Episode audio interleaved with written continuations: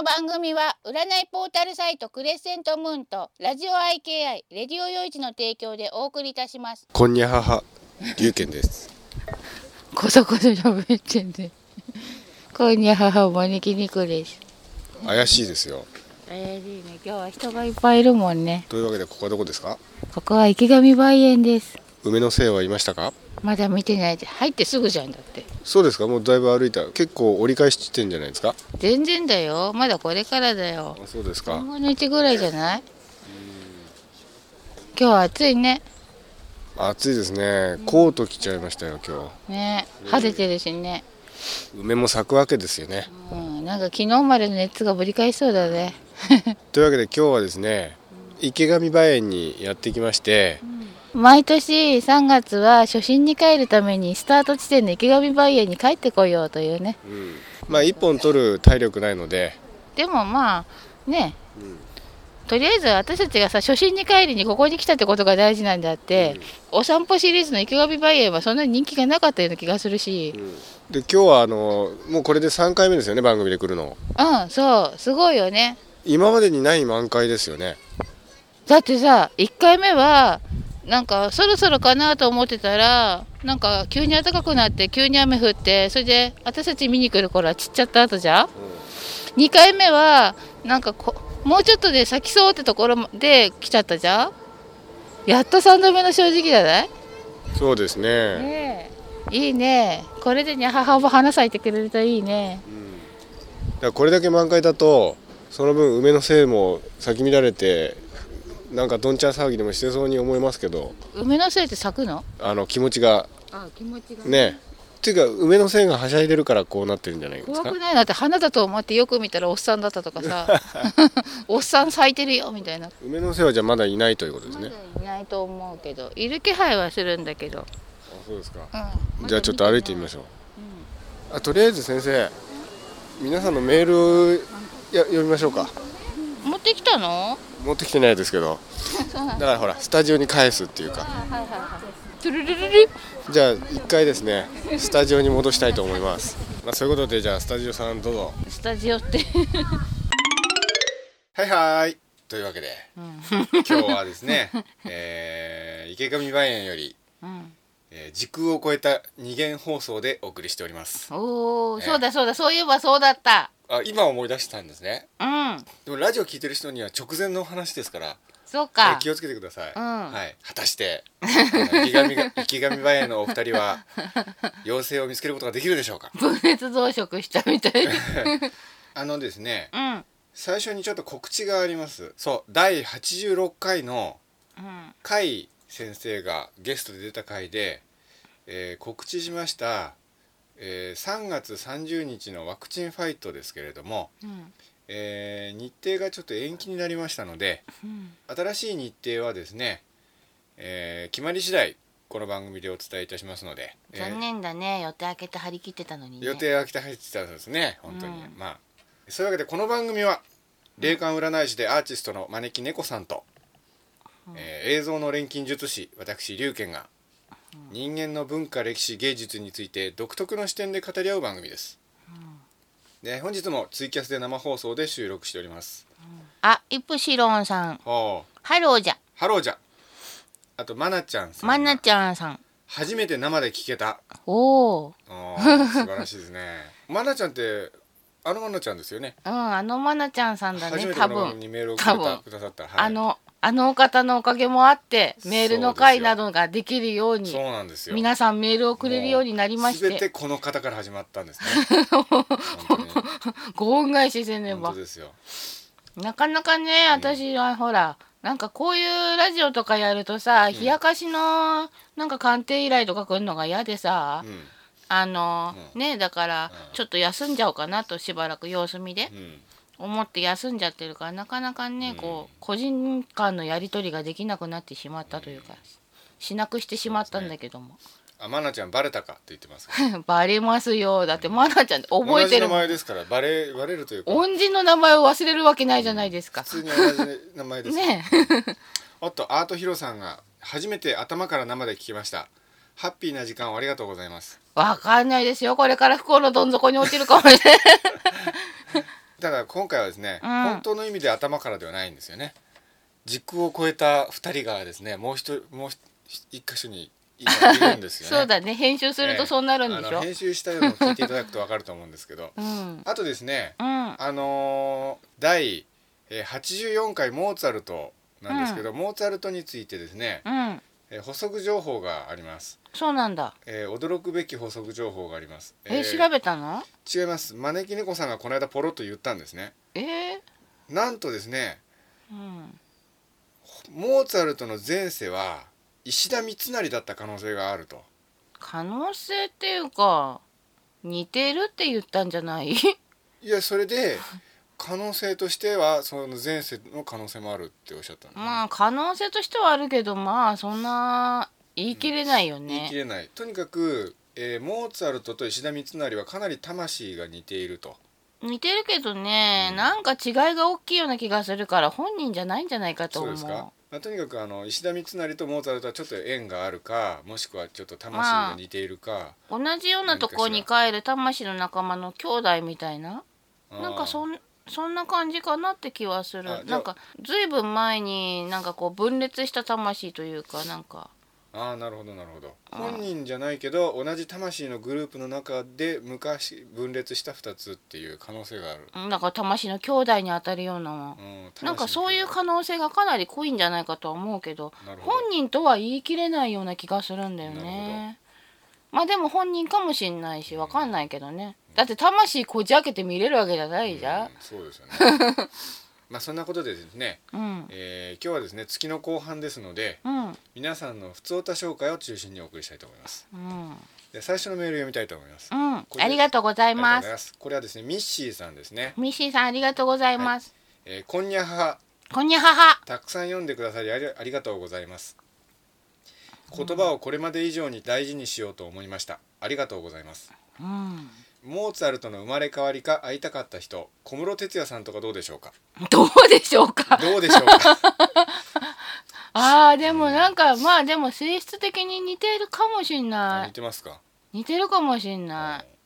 正直言うと見当もつかないんですけど小室哲哉さんは音楽座ミュージカル「マドモアゼルミュージカル」の作曲をなさっていて多分 YouTube でもテーマ曲とか見られます。うん。モーツァルトの曲も絡めながら構成されていて本当に美しいんですよ。うん。小室さんは一世を風靡された方ですしそういう方ってやっぱり使命とかあるのかなと思ったりします。どうですか、どういうことですか、ん。近いかもね。言われてみればそうかもね、うん。魂とか似てますか？魂うん生まれ変わりではないと思うけどもすごい似てるよね。生まれ変わりではないけど似ているってことだけですか？でももともとなんかね、クラシックの血が流れてる気がする。あそうですか。うん。そういう血を持った人っているじゃん。うん。なんかラテン系の人は生ま生まれてさうん。別に特にそういう教育を受けてなくてもなんかラテンのリズムの血がさ 流れてるみたいなさなんかそんなようなねなんかそういうクラシックのなんか持ってる気がする。あじゃあ小室哲哉さんはクラシックの血が流れていたわけですね。うん多分 なんかね自然とそういうものがねあったんだと思う身についてたんだと思う。そういう環境で育ったのかなわかんないけど。うんなんかあのオイラの泉でそんなようなこと言ってませんでしたっけ？知らない、うんやって正解って感じだよね多分。そうん。あとですね、うん。ミッシーさんのメールの最後にですね、うん。100回記念についてうんうん。お二人のフリートークとか聞いてみたいです。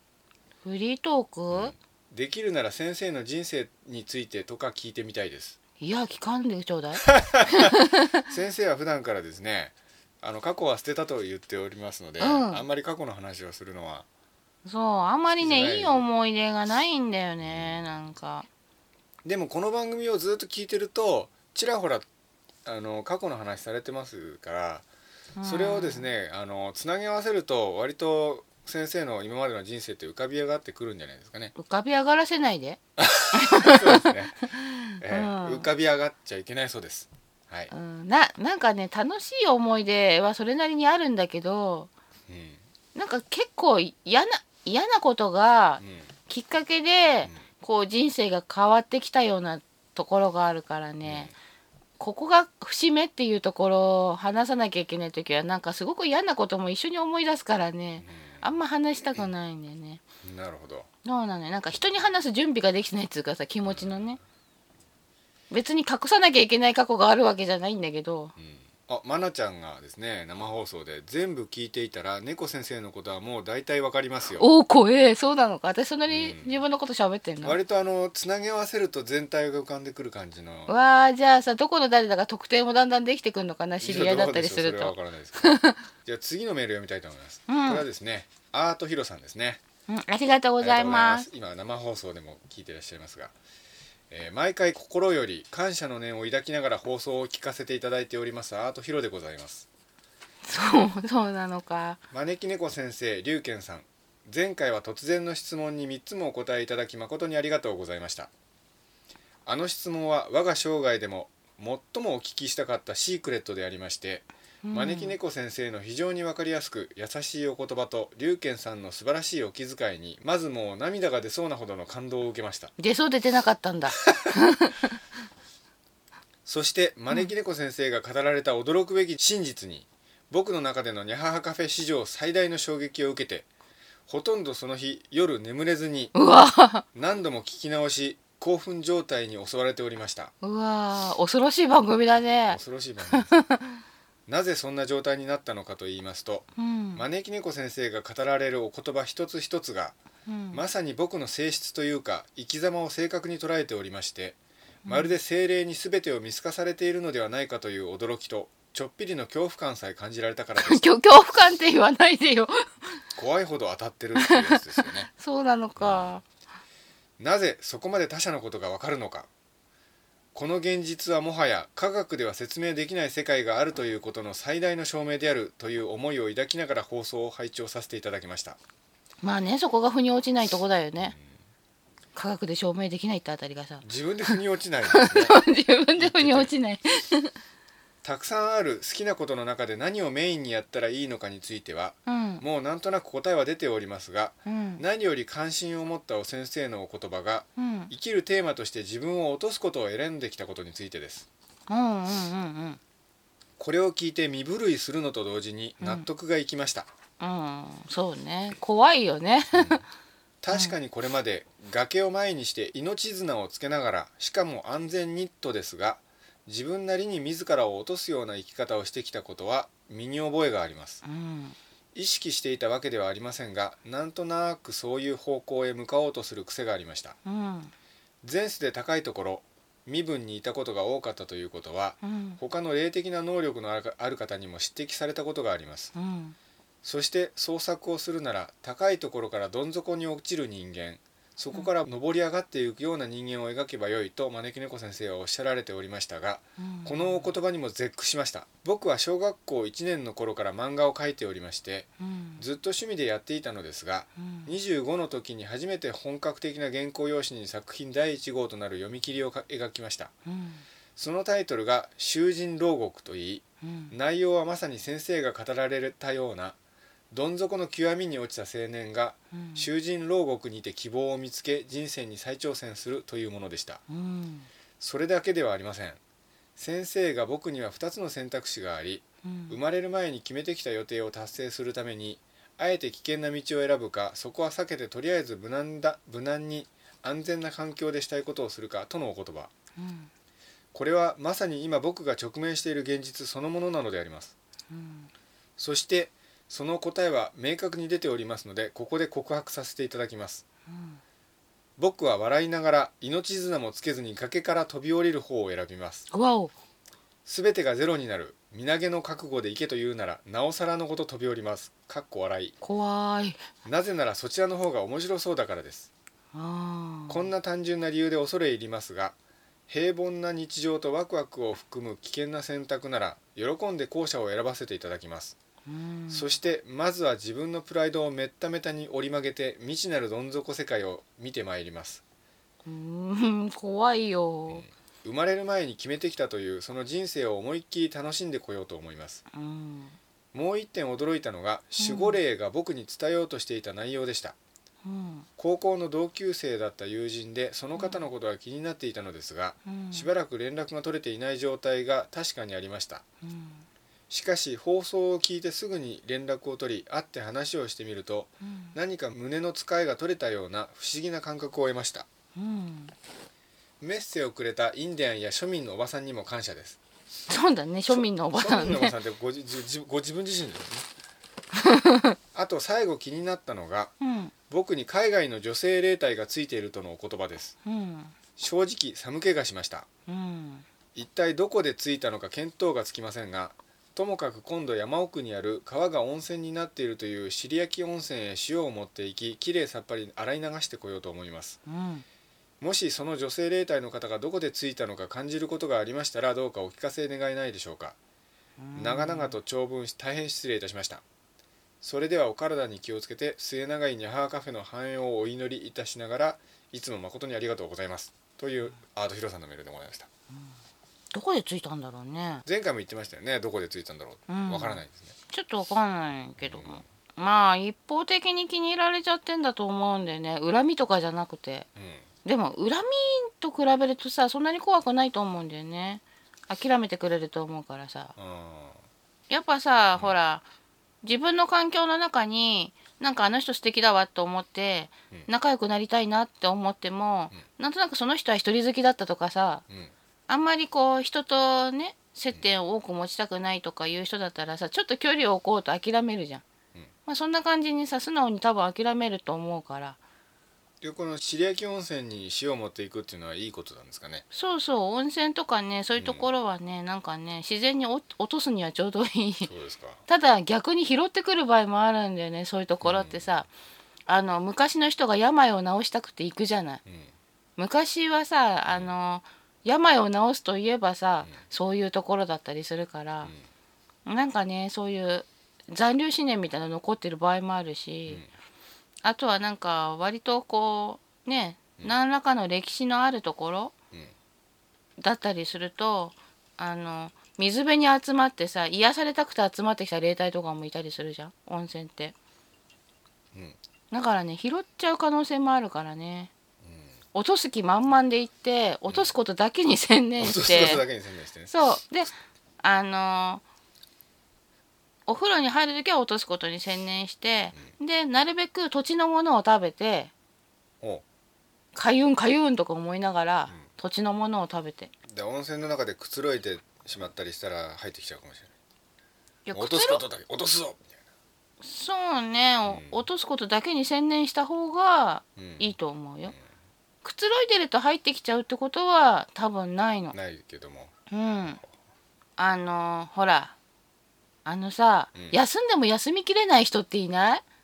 ああ今日は絶対リフレッシュするとか思って休みを取るのに、はいはいはいどうしてもなんか日常的な何かがちょっと引っかかっててさ休んでる自分にさ罪悪感さえちょっと感じたりなんかしてるような、うん。そういう状態の中途半端な人っていうのがうん。一番隙ができるのね、なるほど日常のごたごたをずっとなんか悩んでたりとかね。そうそうそうそう。だからやっぱ落としたいんだったら徹底的に落とすことだけを考えて、でその結果さなんかすっきり落ちた気がしてリラックスしてるんだったら、うん。こうきちんとこう振り切れてるからさ。うんなるほど。いいの。うんうん隙ができるわけじゃなくてちゃんと入れ替えができてるの。気持ちの入れ替えとかね。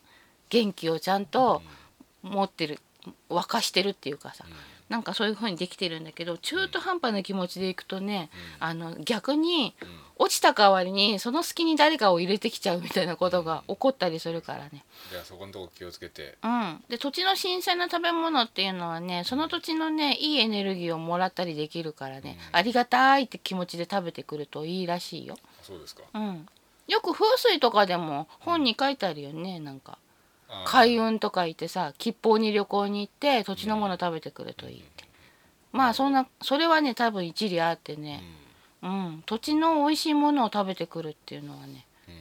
うん。うん。うんまあでもさなんかどっか旅行に行ってさ全然違うなんかさ関西の方とか行ってんのに小豆は十勝だったりね。わけわかんないことあるけどうんね。うん。ありますね。うん、まあでもありがたいと思お土産って買ってもメイドインチャイナって書いてある そうそうそうそうそうちなみにこの選択肢についてのコメントは何かありますか？先生からコメントは。選択肢って？要するにその自分を落とす方を選ぶっていうことをおっしゃってますけど、でもね、落とすっていうのは本当に落とさなきゃいけないからね、中途半端だと繰り返すことになるからでもそれが楽しいんならそれがいいんじゃないかな。うんうんそう思う。だってさ、うん。自分の人生は自分で決めて自分が楽しいし充実してると思うのが一番いいわけだからさ、うんね。人が見たし幸せってさ自分の幸せと一致してない時あるじゃん、這い上がれる保証もないようなぐらい落ちるっていうことでしたよね。確かうん、前回先生がおよっしゃってたのは。そうそうそうそうでもそれでもし這い上がれなかったとしても、そうやってやった自分の度胸をさ認めてさうんうんそれで良かったんだと思えればいいんじゃないのかな、うん。今までを参考に落ちるっていう意味を捉えちゃ多分ダメだと思う。よああなるほど。今までの今までの人生をさの経験を参考にして落ちるっていうのを思い描いて、うん。そのぐらいなら落ち落ちむしろ落ちてやるっていう気持ちになってるんだったら甘いと思うよ。ああなるほど。うん、もうねうん。映画じゃなきゃありえないぐらいの落ちっぷりだと思うよ。本当に落とす気になったら。まあ少なくともそのアートヒロさんが生まれる前に思ってたのはそうそういう落ちるなわけですね。そでアートヒロさんが生まれてから今までのアートヒロさんが頭に思いがける落ちるはつ違うということなんですかね。ううん。本当に命綱もなく落ちるってことなんですよねそうだよ。なるほど。じゃあまだそのアートヒロさんのメールからは今までの生まれてからの人生の中で思い上げかける範囲の落ちるしか想定していないように見えるってことですか？うん、かなり想定外のことを目指して生まれてきてると思うから。そうですか、うん、でもさ本人がそれでいいと思うんだったらうん。やらないでやってみればよかったと思うよりはうん。いいんじゃないのかな。うん、なるほど。なんとなく望まないのに不幸な状況に陥ってホームレスになっちゃって、うん。そのまま肺炎にかかって死んじゃうとかうん。なんかそのぐらいもしかしたらうん。不運な、うん。怖いですね、ま、人生の末期というかね晩年という感じにななりかねないけども。うん。何もかも手放さなきゃいけなくなっちゃってさ自分の体以外何も残ってないぐらいのさうん感じになっちゃったとして。まあ本当怖いですよね。バンジージャンプですからね。バンジーは意図があるじゃん。で糸糸なしのバンジージャンプですからね。うん。うんまあでもさうん。あのね？うん。なんだっけ？どこどこだっけ？どっかの？新宿区だっけ？なんかさホームレスの人は良くないって言ってさえあの住む場所とか斡旋したりとかさいろいろやったけどそれでもやっぱりホームレスの生活がいいって選ぶ人いるんだからえさ人の幸せって本当それぞれなんだよね。よね。うん。私だったら雨露しのげるさうん。建物の中に住めた方がなんかいいなと思うけど。ですね。うん。まあ僕はあの40運歳ですけどあの結構逆境に快感を感じるみたいなところが昔はあって。うんやっぱり逆境だとかこう自分が落ちていくでしょ、うん。そうするといやこれでこそ這い上がる甲斐があるんだとかこれでこそやっぱり自分が成長できるんだとかね。うん。やっぱり考えてたんだけどそれを乗り越えるとでもっと辛い試練が来るんですよね。そうそうそうそう。でねいやさすがにこれは逆境に快感とか言ってるのは甘かったなっていうようなのがあってそれを超えてももっとひどいことが起きたりするんですよね。そうそうそうそうそう。人生のさ基準のゼロ地点って人それぞれだからさ、私はゼロ地点がまあ標準的なところにあるんじゃないかと自分で思ってる。誰でもそう思ってると思うの、うん。でもそのゼロ地点地点が実は標準より上にあったりするっていう人もいるわけよね、そういう人がさここまで落ちたって言言っててでも周りから見てえ別に普通になったようなもんじゃんみたいな、うん。あの小康女性らだよ。はいはいはい。だってさ、ね。ベッキーは最初から召使いでさ、うんですね。あの子はいつも冷たい水でさ、うん。雑巾がけなのなんなのしてたでしょ、うん。でもさセイラはさいきなりそこに落ちただけでさうん。不幸なかわいそうな女の子になるわけじゃん、ん。ベッキーどうなるの、生まれつき不幸なかわいそうな女の子なの？でしょ？そうなんかそういうもんなんだよね。だから自分の基準の落ちたは違うかもしんないと思うけど、で私もなんかさ昔からうん。なんかこう安全な道を行きゃいいのにさう、ん。なんか自分の正しいと思う方向はこっちだとか思うじゃない？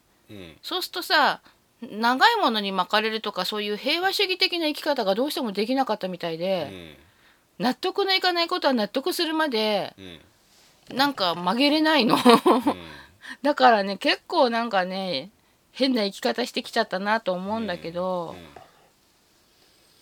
やっぱりなんかねでも自分の信じた方を選んできてよかったなと思う、今思えばあれが人生の逆境だったんだと思う場面が結構あって、うん。さっきも言ったけどさ嫌な思い出がつきまとうから、うん。あんまり話す準備はできてないっていううん。なんかそういう逆境みたいな時期なのよね、うん。大体自分を変えてきたっていうのが。ねなんかそういう時に、なんかやっぱりねうん。うんこんだけのことしてちょっと自分少し成長した気がするなとか思うじゃん。うん。そうするとさそれをクリアできんならこれも次大丈夫だよねって神様が挑戦を与えたみたいに、もうちょっと厳しい状況が待ってんのよね。自分で作っちゃったのかもしんないし、うん。与えられたのかもわかんないんだけど、なんかそんな感じになるのね。で年々それがだんだん厳しくなってきてさ、うん、でもやっぱり乗り越えるたんびにうん。なんかやってよかったなみたいな。うん。なんかそうですね。うん、あのねやっぱり平和はいいしぬるい環境の方が自分が楽なの分かるんだけど、でもそっち選ばないでよかったなって今までずっと思ってきたの。だからねなんか多分まああとヒロさんもそういう感じで厳しかったけどもでもこっち選んでよかったなって思えるんだったら、まあ頑張ってくださいという感じ、うんうん見てる方はさ見てらんないぐらい辛いと思うんだけどね、周りの方が。もうだってさ結構周りの方からいろんな忠告を受けたもんね。もうこういうのはねやっぱ社会ってそういうもんだからとかさ、学校ってそういうもんだからみたいなこととかさ結構なんか言われて、もう納得したことにしなきゃいけない時もあるんだよとか、うんそれが社会性なんだよとかいろいろ言われたり、うん。なんかしてきたけどどうしても納得いかないとか従いたくないとかあるじゃん。うん。うん、なんかねそういう時にねどうしてもねなんか自分だけ孤立するとか結構あったりすしたんだけど。うん。でもなんかそれ選んできてよかったなって。ちゃんと正しいと思ったことやってきたぞと思って。うん。まあ逆境って言えば今の招き猫さんが逆境ですよねそう？やっぱりパニック障害とか自律神経とか。いやパニック障害はね、うん。だって大人になってからなったからそれびっくりさみたいな感じだけど。だって思うように外出もできないしなんか。えでもさ付き添ってもらえるから出かけられるようになるっていうのはかなり人生開けたと思うよなか。そうんか。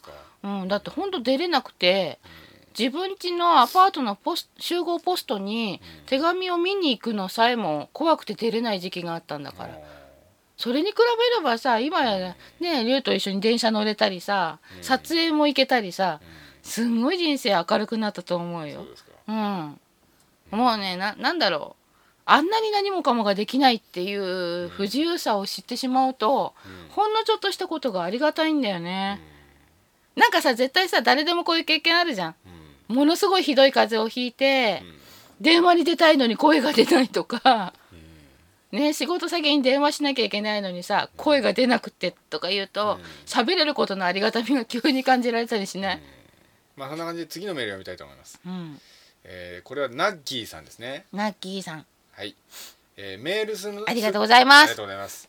メールするのは2度目になります。クリスタル大好きナッギーです前回の放送で初めてニャハハカフェの生放送に遭遇することができたんです。すごく嬉しいです。コメントを読んでやり取りしていただきありがとうございます。こちらこそありがとうございます。あの部分カットしたような気がするな。ガしてないかな、まあ、ちょっと覚えてないですけど。なんという人手だし。生放送のやり取りってカットすることがなんという人手だし。そうなんだ。こんにちはとかほらそういうのばっかりだったりするじゃないですか。あ続き読みます。ーうん数ヶ月前一度メールしただけなのにまさか名前が読みづらいナッギーさんで覚えてると言っていただけるとは。びっくりしました。すごいです。確かに、う。ん確かに名前呼びづらいと思うのでクリスタル大好きでもラッキーでもお好きな方で呼んでいただければと思います。錬金術のお話すごくいいですね。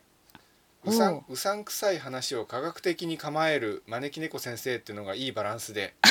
そうなのかでも霊感があるってのがこの番組聞いてて一番面白いところなんです。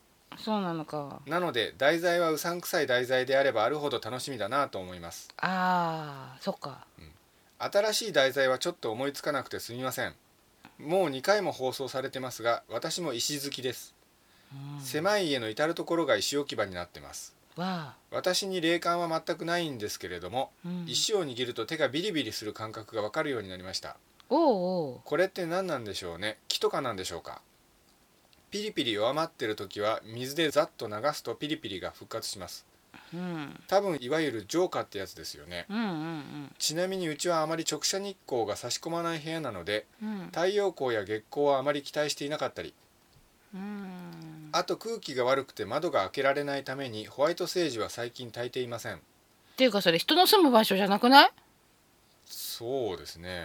ななんかまずいよそれは。そこで水がダメな石をどうやって浄化しようかと考えたのですが、うん。どこにも書いてない方法をミニ発見してしまいました。アロマで使う精油の精油をハンドタオルに垂らしうん。そのタオルで石を数秒包むんです。うんうんまあまあピリピリが復活します。うん。うんでもこれがどういう現象なのかわからなくてずっとモヤモヤしています。招き猫先生ビリビリの正体って何ですか？そしてビリビリが弱くなったり復活したりするのは何が起こっているんですか？そういうもんだと思うしかないでしょうか？ビリビリはね石の波動だと思うよ。波動。うん。結構あのこう手の薬指の根元あたりがを中心にビリビリ感じますよね。僕なんかは。うん。まあそれは人によって違うんだと思うけど私はなんか場所も違ったりするしビリビリの感覚もなんとなく毎回違ったりするからほうなんかそういうお話をしてきてるのかなと受け取ることにしてるけども。波動だと思うな。うん。お話ししてくれてんだと思っていろいろこう持ち方を変えてみるとかね。いろいろやってみるといいと思う。それでだんだん変化をうん。分かってくるといいんじゃないかな、あのこういう時はこうっていうのがね個性があるから個性があるから毎日毎日とか思い出すたんびにその石を触ってその石の通常の状態を知っといて、で今こうとかって。うん。うん。でねなんか地震が起こる時とか、うん。ちょっと変わったりするんだよね。なんかね天変地異が起こる時とかに。自分の身の回りじゃなくてなんか、もう自分の住んでるところの裏側のブラブラジルだっけ？裏側って、とかあっちの方で起こるとしてもなんかねちょっと変化があったりするんだよ大きな変化の時とかって。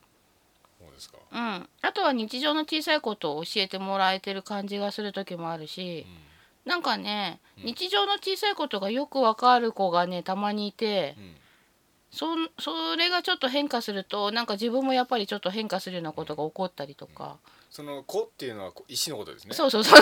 うん。その子とか言うから 何の話してんだろうって途中見失う人いるかもしれないですそうそう石の話です。うん、そうなの、うんだからねあの多分それはねあの、石のパワーストーンの本とかに波動とか書いてあるようなものだと思うけども、お話をしてくれてると思って受け取って、なんとなくだんだんねあのここの場所がこう来た時はとかね場所で訴えてきたり強さで訴えてきたり、あとはピリピリっていうのがビリビリになったりとか、感覚がね違ったり、うん。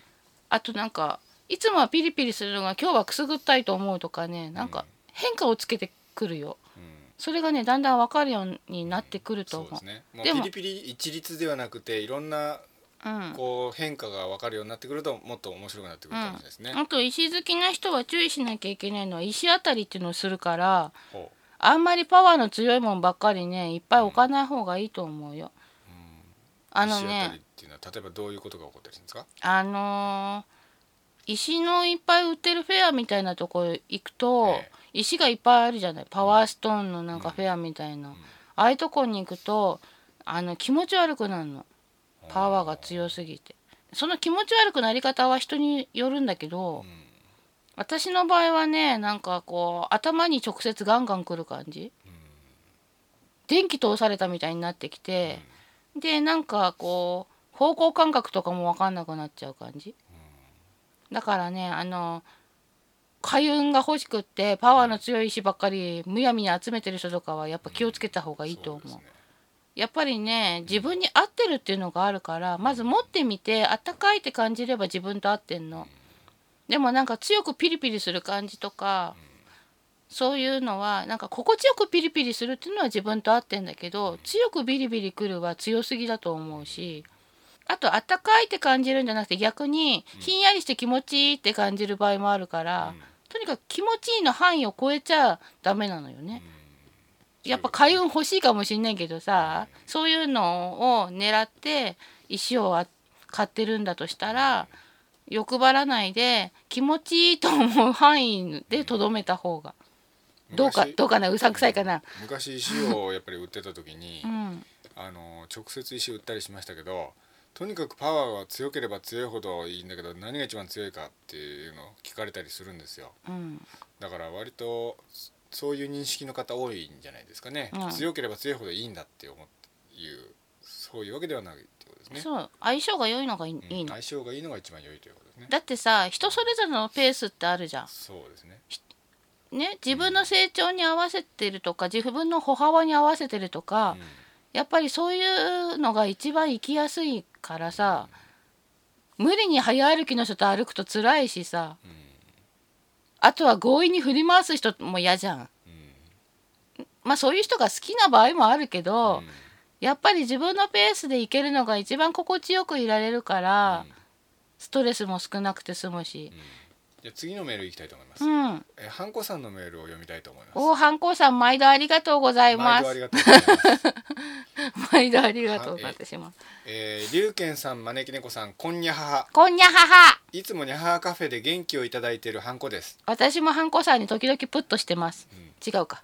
プっておならです。か 違うよ。なんかハンコさんって妙に面白いよね。面白いですね、えーえー本日18時に収録があると知り慌てて打ったので誤字がありましたらすみません。これね収録の直前数分前に来たメールですね。大丈夫だよね、私たち頭悪いからさ5時があっても気づかないよね、うん。そうですね、読めりゃ OK みたいな。えー前回の錬金術の回とても面白かったです。昔は今では信じられない危ない実験をしていたんですね。うん。それがあって今の生活があるんでしょうね。うん私はダムが好きなので昔の人が何年もの苦労と犠牲を払って私たちの生活を支えてくれているのだと思っています。うん。そして人間はすごいものを作ってしまったと怖くなる時もあります。うん。一度黒部ダムに行ってみてください。うん。巨大な建造物に異世界のような感覚を味わえます。うん。すみません。ただダムの話になってしました。ハンコさんダム好きなんですよね。うん。あのミクシーでダムのなんかコミュニティとか主催はあしててダムって大体さえ村の人追い出してダムにしてんじゃん。えうん。あとはものなんか山とかさうん。切り開いちゃってうん。無理にぶっ壊してさそこダムにしてるじゃない？うん。ねえなんかだからすごいよね。えー続きを見ます。以前私の職場の相談に乗っていただきありがとうございました。滅びの道を歩んでいると分かってなんだかほっとしました法人ではなく個人の学校なのでその場しのぎのことが多くええー、と思うことが日常茶飯事です。うん。昔から勤めている講師の先生は改善していこうとすることに疲れてしまったようです。あらま変に心配してしまうと負のオーラを呼び込んでしまいそうなので私は心配するのをやめました。うん。きっと私の心配なんてあってもなくてもうまくいく時はいくと悟りました。そうかも。招き猫さんが言っていた次の段階に進めばよいという言葉に最近堕落している自分がいると気がつきました。本年の書き初めで夢を目標にすると書いたのですがなかなかその夢が思いつかずふらふらとやっていました。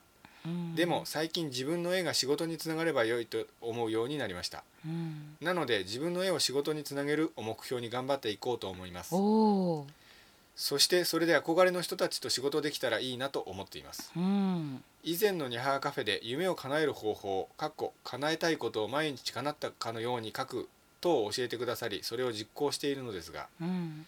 憧れの人たちと仕事がしたい会いたいというのは自己中心的な思いなのでしょうか？おまじない等は自己中心的な思いがあってはいけないと聞いたのでなんだかモヤモヤしています。どうなんでしょこれはね、あのね自己中心的なのはまあ仕方ないとしても、それをどう生かしていくか、うん。どんな風に他の人たちにも生かしていくかっていうところにつなげていけば、ん。自己中心的じゃなくなるの。ほわかる？ううん。例えばどういうことですか？例えば最初はた楽しみで始まったさの飲み屋のさ、うん。なんかね盛り上がりから始まった企画だったとしても、多くの人に感動を与えるコンサートになったりとかしてるじゃないよく、うん。アーティストの人たちとか、うん。まあそんな感じで、誰とこんな仕事がしたい。うん。そしてこんな風になればいいと思うみたいのを付け足せば、ん。自己中心的で終わらなくって大丈夫なの。叶ったように書くっていうのは、うん。その人たちとうん。一緒に仕事をするときに、うんその人はこういう役割で自分はこういう役割でうん。とかいう風にちゃんとねあの役割分担みたいのも想像して、うん。まるでそのことが起こったかのような事後報告のような感じで書かなきゃいけないから、うんちゃんとそういうことを想定してねうんやるの。うんただ憧れの人たちと仕事がしたいっていうだけでは、なんかあのねどっかのアイドルの人たちとファンファンを呼んで旅行に行きたいみたいな、ね、そういう企画に参加するんでもさ会えたことになっちゃうみたいなさ、一緒に旅行したことになっちゃうみたいな。それだけで終わってしまう可能性があるから、ちゃんとそこは一緒にその人と一緒だったらこんな企画ができそうだとか、うん。そういうもっと具体的にうん。まるで起こったように書かなきゃいけないから、うん、生放送の書き込みでハンコさんが大きく言えば他人のために生きる的なそうね、そうそうそうそう。だからさその一緒に活動することによって私たちならこんなことができるかもしれないっていうのを思い描いて、でそれによってねいろんな人が影響を受けるとか、感動するとか、あとはこういうことを広めていきたいとか、こういう運動になればいいなとか、そんな感じでもうちょっと膨らまして、あの具体化するのイメージを。そうすると、誰かのためにもちゃんと役立ってるし、自分の思いもちゃんとそこに入るわけだしさ、自己中心的で終わらないからいいの。少女漫画のさ、両思いになったところで終わりみたいなんじゃダメなのよね。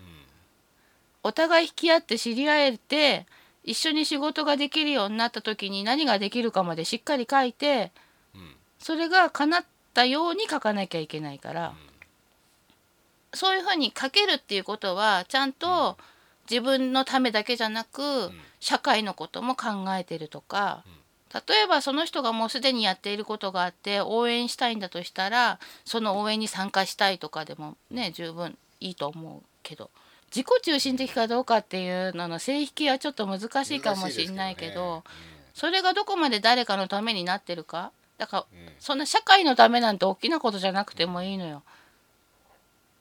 例えばさなんかそういうふうになんか有名なね憧れの人有名じゃなくても憧れの人と一緒に仕事ができるまでになったよっていう幸せそうな顔を見て自分の親が安心するとかでもさ全然いいのよ。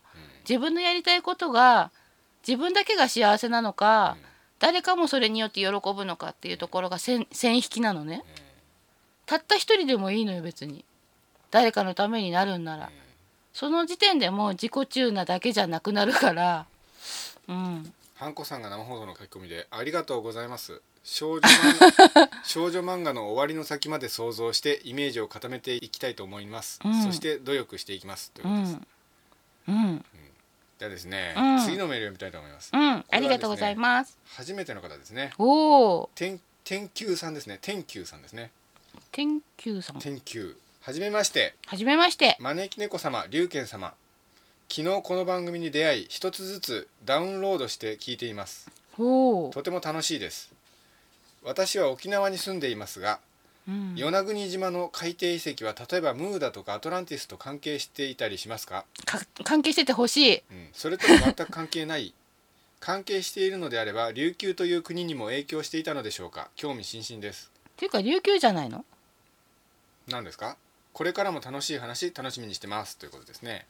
多分島国だからえ途中でぼっきり折れて片っぽ沈んで片っぽ島で残ってって感じじゃないのかな。えこ。れが海底遺跡ですね。そうそうこれさ絶対人工的に見えるんだよね。うん、だからね早く真実を解明してほしいと思ってんの。どうですか先生こう見てみてこう感じるものとかありますか？うさんくさい番組ですからこいや私はここにロマンを求めてるんだからさ。れ、うん、感じるものがとか言われても。感じたくない想像してたいっていう感じですか、うんでもなんかをしようとして建造途中うでん沈んだのかなって気もするよね。えで先生なんか感じるものとかは？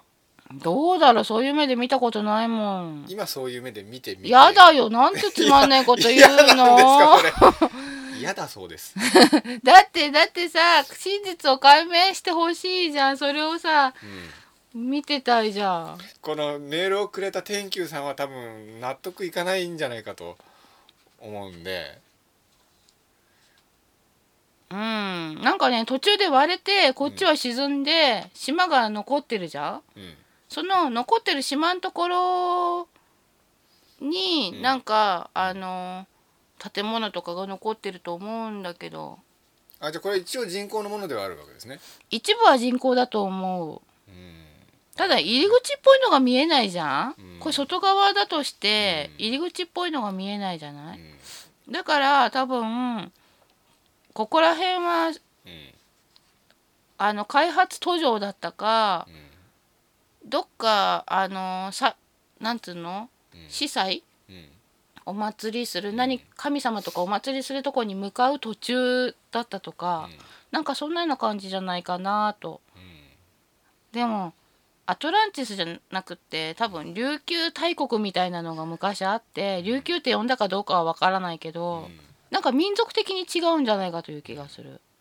多分ね、あのームー大陸って言われてたあたりって、子供の頃からなんかそのムー大陸って聞いて思ってたのがあのあっちの南米の方のああいう文化うん。うんえっとね昔の古代文明の方の文化、うん。スペインとか入ってきちゃう前のね、文化となんか似たようなものを持ってた気がするの。う、ん。で大陸がだんだんこう移動してくじゃない？うん地殻変動とかもいっぱい起こったりしながら移動したり沈んだりとか形変えてきたじゃない、その間に跡形もなくなってしまったんじゃないかと思うの。うん。ムー大陸って。うん。だからここがムー大陸じゃないかと思われるところって結構断片的なんじゃないかなと思うから、でもアトランティスはなんか見つけやすそうな気がする、ムー大陸って言ってなんか思い思い浮かべる景色があるんだよね。あそうなんですか。うんだから絶対実在したと思うの白っぽい色の布みたいなのをつけてるのね、ギリシャみたいな感じですか？ギリシャみたいとはちょっと違うのかな。あれ一枚布をまとったような絵になってるじゃん。うん。ああいう感じではなくこう布の真ん中に穴開けてズポッとかぶったみたいなほら中国とかにも。うポンチョの長いみたいな感じですか？そうかな、うん。なんかそんなような感じの？うん全体的にね薄曇りなんだよねなんか。うんだから多分その景色を頼りにすればこの辺りっていうなんか似通った気候があるじゃんうん。地球って、だからその辺りを参考にすればさこの辺なんじゃないかって井戸井戸ぐらいはわかるんじゃないかな、でアトランティスって言って浮かぶのが茶色っぽいんだよね。あのグランドキャニオンみたいなああいう茶色？あああんま草木も生えてないああいう感じの荒野みたいな感じですか？岩とか土ばっかりな。うんだから。でもねそっちはなんとなくこうちょっと技巧的なものが発達してんじゃなかないかなって気がするの。うん。あの文明的っていうかなんつうの？えっ、とこ鉱物、うん。鉄とかさそういう鉱物を使ったような技巧的なもの、職人さんとかもいるような文明だったんじゃないかなって気がするの。うん。それが言われてるのと合ってるかどうかは分かんないけど、うん。なんかそういうのが浮かんでくるのね。でもまあ大陸ってぐらいだからめちゃくちゃ広かったんですよね、うん。アトランティス島じゃないわけでしょ、うん。でもアトランティスはねなんか都市だった気がするのうねん、だから大陸ってほど大きくなかったんじゃないのかなって気がするなんかでもね茶色っぽいからその茶色っぽい風景に囲まれた中のどっかなのかなとかいう感じ。その一部に人間が住む集落ができてうんそれでなんか繁栄したっていう感じで。でさ周りがそんな地域だからさこうあまり敵が来づらいみたいな感じだったのかなっていう。敵が来ないっていうのはその分栄えられるじゃん？では今度ムー大陸についてもとかもね、うん。あのアトランティス大陸についてとかね。うん。あと私ね。琉球の歴史って結構すごいのを持ってそうな気がするんだよね。ほ多分、今残ってない歴史の部分っていうのがすごいいっぱいあると思うの。そういうのを研究してる人がさなんか新しい発見とかしてくれないかなって楽しみにしてんだけど。その間にさこれもわかるでしょ？う今度だから沖縄に行った時にそこで琉球部の歴史についてみたいなのをやるそう私ね。沖縄に呼ばれてる気がするのよすんごく。でユタさんに会いたいの。うん、うん。素晴らしいですね。沖縄放送出張編みたいな感じでね、なんか子供の頃からねユタさん、ユタって言葉を聞くとうね、ん。なんかね血が騒ぐというかね、テンション上がるというかななんだろあまなちゃん沖縄オフ会しましょうって今言ってますけどまなちゃんも沖縄でしたっけ？そういえば。でそんな感じでですね、ううんえーここでもう一度ですね、うん。池上梅園のお二人にを見てみましょうか、うん。ねえ。え行ったり来たりの回数間違えたら何もなんないね。えちゃんとメモってありますから。メモってすごい。ではですね池上梅園のお二人どうぞ。でぞ。はいはい。ほいほい、うん、ここら辺でですね去年でしたっけ？2年ぐらい前でしたっけ、あのー妖精さんというか小さな神様みたいなのが宴会を開いてたんですよね。うん、いるね。今年もいますか？いるけどなんかうん。ちょうど人が座ってないところにいるね。あそうですか。やっぱりいる感じがするから端に座ったのかしらあの人たち。ああそうですねなんかたまにさこうどっかの休憩所とかでもさそこだけぽっかり空いてる席とかない？ありますね。なぜか誰も座らないとか。そういう時ってなんかいたりすんだよね。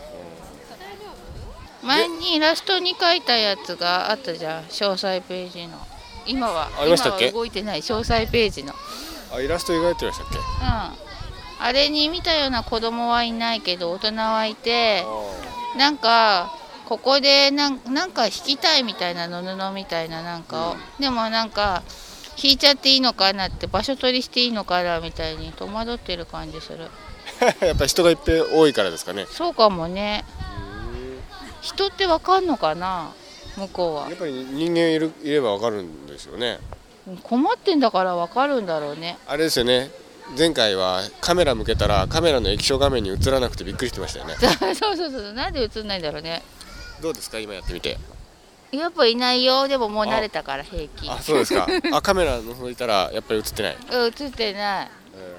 すごいね。心霊写真は逆に映るのにね。うん。誰もいなかったはずなのに映るんでしょ心霊写真って、なんでさ誰かいるはずなのに映らないんだ？そうですよね。反則だよねそれね。他なんか見えます？他は見えないね。上のせいはまだ現れないですか？うん。現れないね一回スタジオに戻しますか。うん。じゃあスタジオの龍賢さん招き猫さんどうぞ。あっちで撮る時もやんの？やるんですほい。どうぞ。どうぞ。はいはい。まだ妖精は見つかってなかったみたいですね。そうだったんだ。そうだったんじゃなくて先生。話し合わせてくださいよ。話し合わせてどの辺に戻ってんのかが分かんないもん。ああそうですか、まああの話し合わせてくださればいいです。うんいや私嘘つくのとか苦手なんだけど。嘘じゃないです。だから。じゃあですね、うん。次のメールいきたいと思います、えーこれはユーロさんですね。ありがとうございます。あ今日はですねユーロちゃん3通もメールありますのでわおありがたいね、招き猫さん龍賢さんこんにゃはは。こんにゃはは。ユーロでございます。毎回くだらないメールを読んでいただき嬉しく思っておりますふむふむ。前回読んでいただいた投資の件ですが今は借金返済を最優先にしやりたい気持ちを抑えていますが、上がっていく株を見ているといても立ってもいられない気分になります。為替にしてもこれからは円安に進むと考えておりますがうん。現状では参加できず悔しくて唇を噛みちぎりたい気分でございます。怖いよ。招き猫さんのおっしゃる通り、うん。借金で投資はしない、えー余裕資金で投資するというのは投資において鉄則です。うん。さすがです。ただものではありませんね。我慢や待つというのも投資において鉄則ですので今は研究に勤しむ日々でございます。うん。招き猫さんにお金の奴隷ではないと言っていただいたのを励みに頑張ります。それと龍賢さん奴隷のことは気にしてませんので変な気を使わせてすみません。考えてみれば現代ではやりたくてもできない貴重な体験だったと思っておりますまあやりたい人はいないでしょうが。ただ僕はいろいろな面で S 系だと思うのですが関係ないのでしょうか？SK って？要するに S と M の S ですよ。はでですね、うん。2通目のメールです。あうん。招き猫さん龍賢さんこんにゃはひ。こんにゃはひ？うん、なんか変化してきてるんですね。ユーロで。えじゃあ次風なの？どうなんでしょうね。毎回ハッピーな放送をありがとうございます。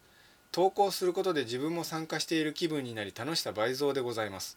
そうなのか。今回は各コーナーを聞いていて、幼い頃からの疑問があり投稿させていただきました。うん。本当に幼稚園児が聞くようなくだらない質問ですので余った時間があればで結構です。怖くなきゃいいよ。うん、で質問1ですね。うん。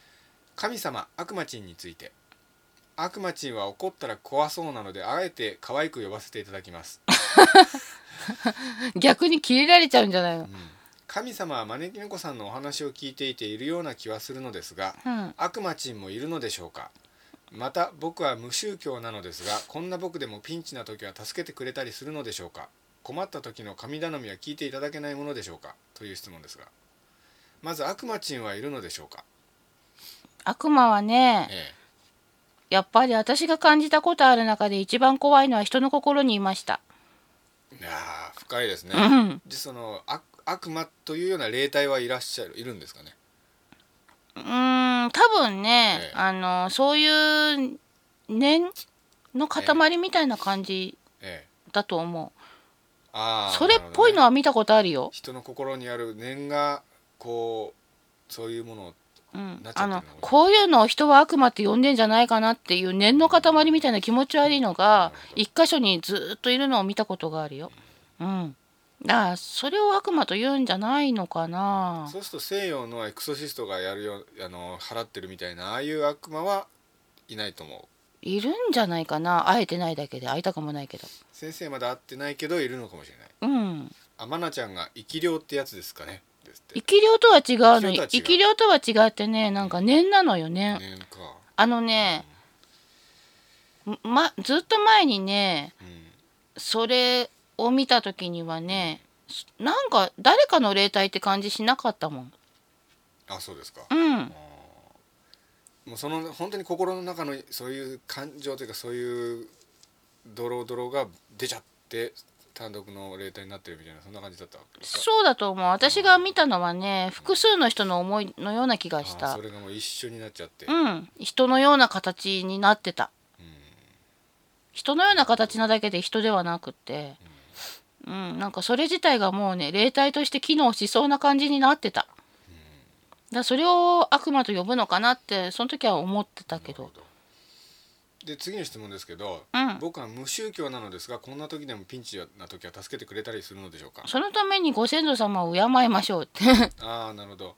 要は無宗教の人にとっての神様はご先祖様だったりうんするってことですか、うん、でもやっぱりさご先祖様のおかげで今の自分がいるっていう気持ちを普段持ってないのにいきなり頼まれても嫌だよね。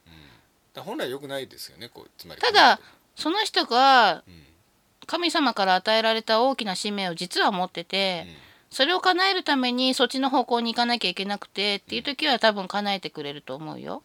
だって自分が与えた試練だし使命だから。うん与える方にも責任があるじゃん。なるほどなるほど。うん、だけどやっぱり叶ったらその分のことをしないとね、その分ひ世の中のために貢献するとかそうだ人をよ、救うとか、っうん、ななぜ叶えてくれたんだろうっていうところにもちゃんとさ叶ったラッキーじゃダメなんだよ。なるほど。そうそじゃあ次の質問に読みたいと思います。ううん。神様にも階級のようなものはあるのでしょうか？会社でいう社長のような一番偉い神様がいて取締役は部区や部長課長平などに分かれているのでしょうか。人間にメッセージを与えるのは平の役目のような気がしますけどどうでしょう。よく恋愛の神様や学問の神様など細分化されてますがあれは人間が勝手に作り上げただけでしょうか。神様自身が「俺は恋愛の神様になる」と宣言するのでしょうか。それとも取締役会のように神様同士語り合い今回は彼を学問の神様に推薦しますみたいな話し合いが行われているのでしょうか？という質問ですが。まずその神様には階級みたいなのあるのか？社長課長部長。うん私が神様として見かけたことがあるとか、うん。こう感じたことがあるような神様っていうのはえ。階級とかそういうものはなさげだったけど優劣はなく資質の違いがあるだけのように感じたよ。うん。まあ人間の世界は会社みたいなところはありますけど自然の世界ですからね。うん。質の違いですよね。うん、例えばさすごい疲れて、うん。こんな時は山にハイキングとかねうん。ちっちゃな山に登って気分爽快になりたいと思う人もいれば、海を見て癒されたいと思う人もいるみたいな、そこには必ず神様がいてっていう感じに私捉えてるから、でも海も山もどっちもいいしどっちが上とか下とかないじゃん。うん。そんな感じ？ね。あの西洋と日本ってまた違うと思うんですよね。うん。西洋だとあのほら天使なんか階級があったりするじゃないですか。ああいうのはどうなんでしょうねわかんないけど私がよくさあの芸術家には天使ついてる人たまにいるよって言ってるその天使には階級なんか特になさそうだけどやっぱそういうのっていうのは優越感を持ちたい人間が考えることで天使とか優越感なくたってさ別にいいじゃん？だって優れてんだし最初から。そうですね。うん。だってさ劣等感の裏返しが優越感なんだからさ。劣ってるものが何もない天使とかがさ優越感欲しくないじゃん別に。ねえだからそうしたらやっぱ階級なんかいらないんじゃない？ただやっぱなんか優先順位みたいなのがあるんじゃないのかな。優先順位。混乱しないように。あだからその人に対してどの神様が一番強く影響を与えてるみたいなそういうことですか？いやだから例えばさ資質が違うって言ったでしょ、うん。だからあの得意な人がい行けばいいわけじゃん？うん。そしたら他の人が口出ししないとかそういう暗黙の了解的なさはいはいはい。あとはこの人につくと決めた守護霊さんっていうようなものがいるじゃない、その人が例えば修行も自分の修行も兼ねてたりする場合に、下手に天使さんみたいな人が手出しすると修行の妨げになるじゃない？うん。守護霊さんって人の。やっぱりそしたらさ守護霊さんって人の修行もあるしその人の助けたい気持ちも優先したいしってことで、じゃあ見守るだけにしましょうってことになると思うし。よくほら先生が映画の神様とかおっしゃいますけどああいうのはどういうふうに決まるんですか、知らない神様会議に出たことないもん。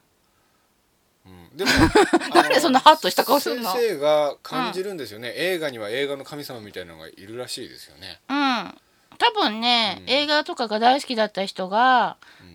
自分はそれこそれの今後を見守っていこうとして、思いを残していくからそれが神様的なものになるんじゃないのかな。はあなんか複数がこうだんだん合わさっていっちゃってそんな風になっていくのかもしれないですね、うん。なんじゃないのかな。プロレスの神様もいるでしょうね。それにさうん。プロレスが好きなプロレスの人がプロレスの神様っていうし音楽が好きな人は音楽の神様って言うんだから、うん。自然とそこに席を設けてるようなもんじゃん。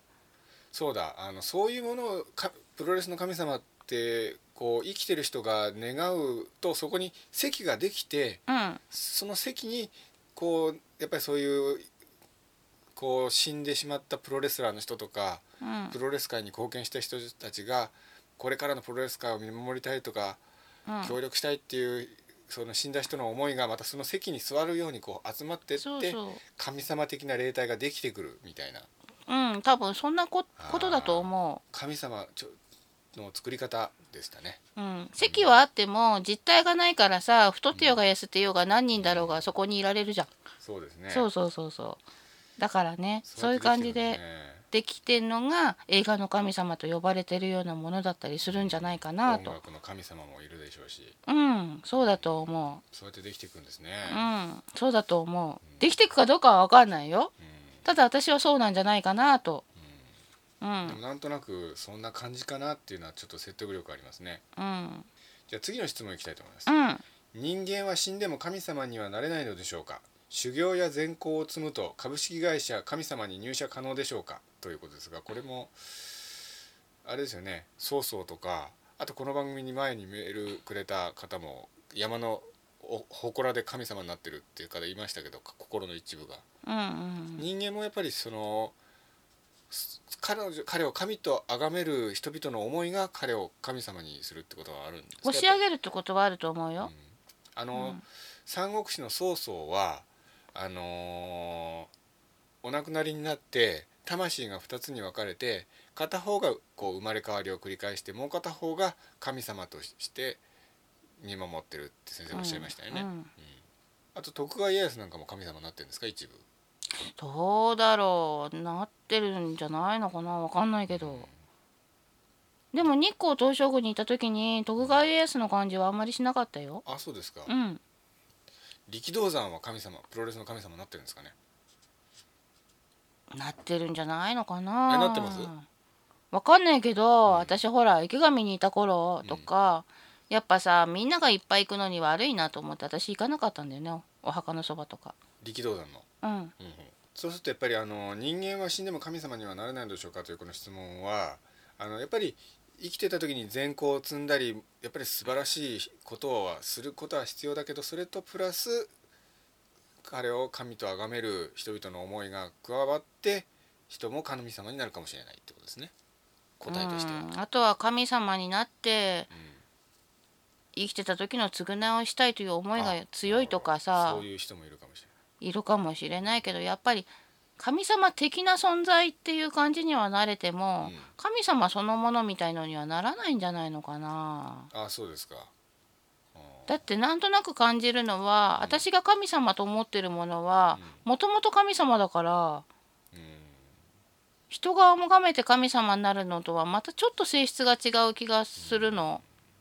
まあいろんな種類あるよって言われたら、多分神様になれるっていうふうに答えられるんだけど、限定するとうんちゃんと神様って感じではないんじゃないかなって気はする。ただあの日本と西洋って違いますでしょ、うん。あのキリスト教の国だと神様ってたった一つなわけですよね。全知全能の神で神様がたくさんいるっていう概念はないじゃないですか、うん。そうするとほらこう自然にはいろんな霊体がいるでしょ、うんその霊体を西洋では天使とか妖精とかって呼ぶわけですよ、うん。ところが日本は八百万の神様の国だから、うん。そういうこう自然に生きている霊体って全部神様扱いされちゃうわけですよね、うん。山には山の神様がいる。木には木の神様がいる。うん。海には海の神様。でそういうふうに人々が思うとその神その霊体の方もそういうふうに扱われると自分も神様としてずっと来ちゃうわけですよね。祠とか作ってもらったり神社とか作ってもらったり、うん。岩にもししめ縄とかしたりしてうん。神様として日本人はずっと扱ってきたから神様的になっていくってなるじゃないですか。ああ分かった。なんかう、うん。うちょっと似通った感じのいい説明かもしれない,、あのえ生まれながらにお姫様って人いるじゃん。え、はいはい。でも我が家の姫って言われると違うじゃんお姫様のように育てられてお姫様のような気質を持って育っていってもうん。その人はお姫様じゃなくてそこの家族や友達とかの間でお姫様です。もう厳密にはうん。国を司る人の娘さんではないじゃん。ああそういう感じですか。そんな感じだと思難しいですね。うわかんあどう説明したらいいんだろうね。ただ以前先生がうん。この番組でおっしゃったことなんですけど、うんあのー神様としてうん。何千年もねうん。扱われてきたらうん。その人もそういうふうに扱われていたから自分もそういうふうものとして自分も存在するようになったっていうような言い方をされたことがあるんですよ先生が。そうだからそれはうん。もともとうん。あのーそこにあるものうん。がああ自分神様なんだみたいにあじゃあその山の神様もう元から神様としていた山の神様みたいなのとはまた別別にそういうふうに言われてその気になった霊体もあるわけですね。あるかもしれないしうん。だからねなんて言うんだろう山に行ったらあこの山神様いるって思うの。あ。その神様が住むためにここ山になったんだって感じるの。ああそうなんですか。うんでもやっぱりそこにあるだけでうん。別にそれが願いを叶えてくれるわけでも山を守ってるわけでもないの。うわかる？んなるほどね。うん。はいはいはい。それとは別にうん。あの山の神様って言って山の神様を怒らさないようにとか言ってさ、いろいろ崇められて、うん。今年は山火事起きませんようにみたいになって、なるべく起こさないように働いてる感じがするものもあるの。ほうん、だからそれがさたまたま一体化してればう。うん。ね多分一体化してるのが普通なんだと思う。なるほどうね。ん、私割と学生の頃とか住み込みのバイトに行って、割と山の方だったんだけど、あこの山神様いるってちっちゃな山とかに思うのね、そうするとなんかそこはあのちゃんとこうんう時期が来るとしめ縄みたいななんかこう山の登山口みたいなところにされたりとかしてでなんかおまそこの地域のお祭りみたいなちっちゃな行事みたいなのやって、でちょっとその神いるなと思ってた神様が喜んでる風だったりするから、一体化してるとこが割とあるんじゃなかな。ないるほどね。うん、でもなんかたまに別だなって感じるのもある、別だなと感じるのはどうしてなのかは分かんないけど。なるほど。そうすると結局その先生がおっしゃってたあのーまあ西洋では多分妖精だとか言われているような霊体で日本では神様扱いされてたから自分も神様のその気になって神様になってるっていうようなのはそれとはまた別なわけですね。多分別だったんだと思うでそれが一体化してる場合もあれば別の場合もあるってことなわけですね。うんうんなんか構造がちょっと分かってきましたね。うん、う、うんんでもなんとなくだけど、うんそのもともとそこにその神様がいるから山になったっていう場合に、他の霊体が崇められてその気になってるとしたら多分お月の人みたいな？みたいになってるという。あの、観音様ってさ、うん。あの仏像3体並んでたりするでしょ、うん。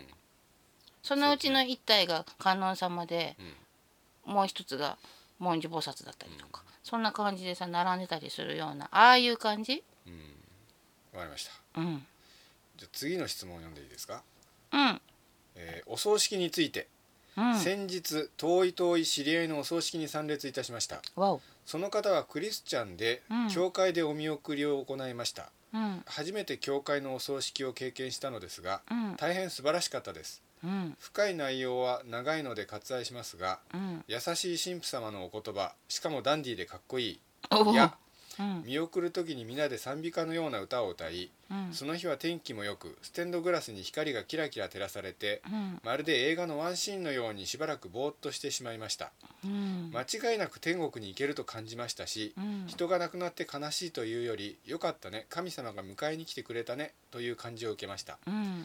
それに比べて日本のお葬式は地味でございますね。うん薄暗い本堂でハゲたおっさんが低い声で意味不明な言葉を唱えさあ泣けさあ悲しめみたいな感じを受けます。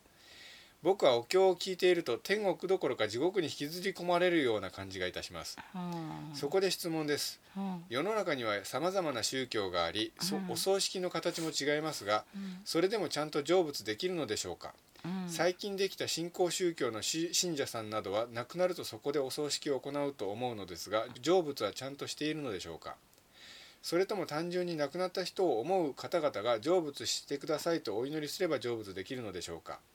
また送る宗教や儀儀式により行く場所は変わるのでしょうか？という質問ですね。死んだ時のこと覚えてないからね。うん そうですね。先生すごいシビアな顔してますね。ねだってそうじゃない？知らねえそんなことみたいな顔してました今。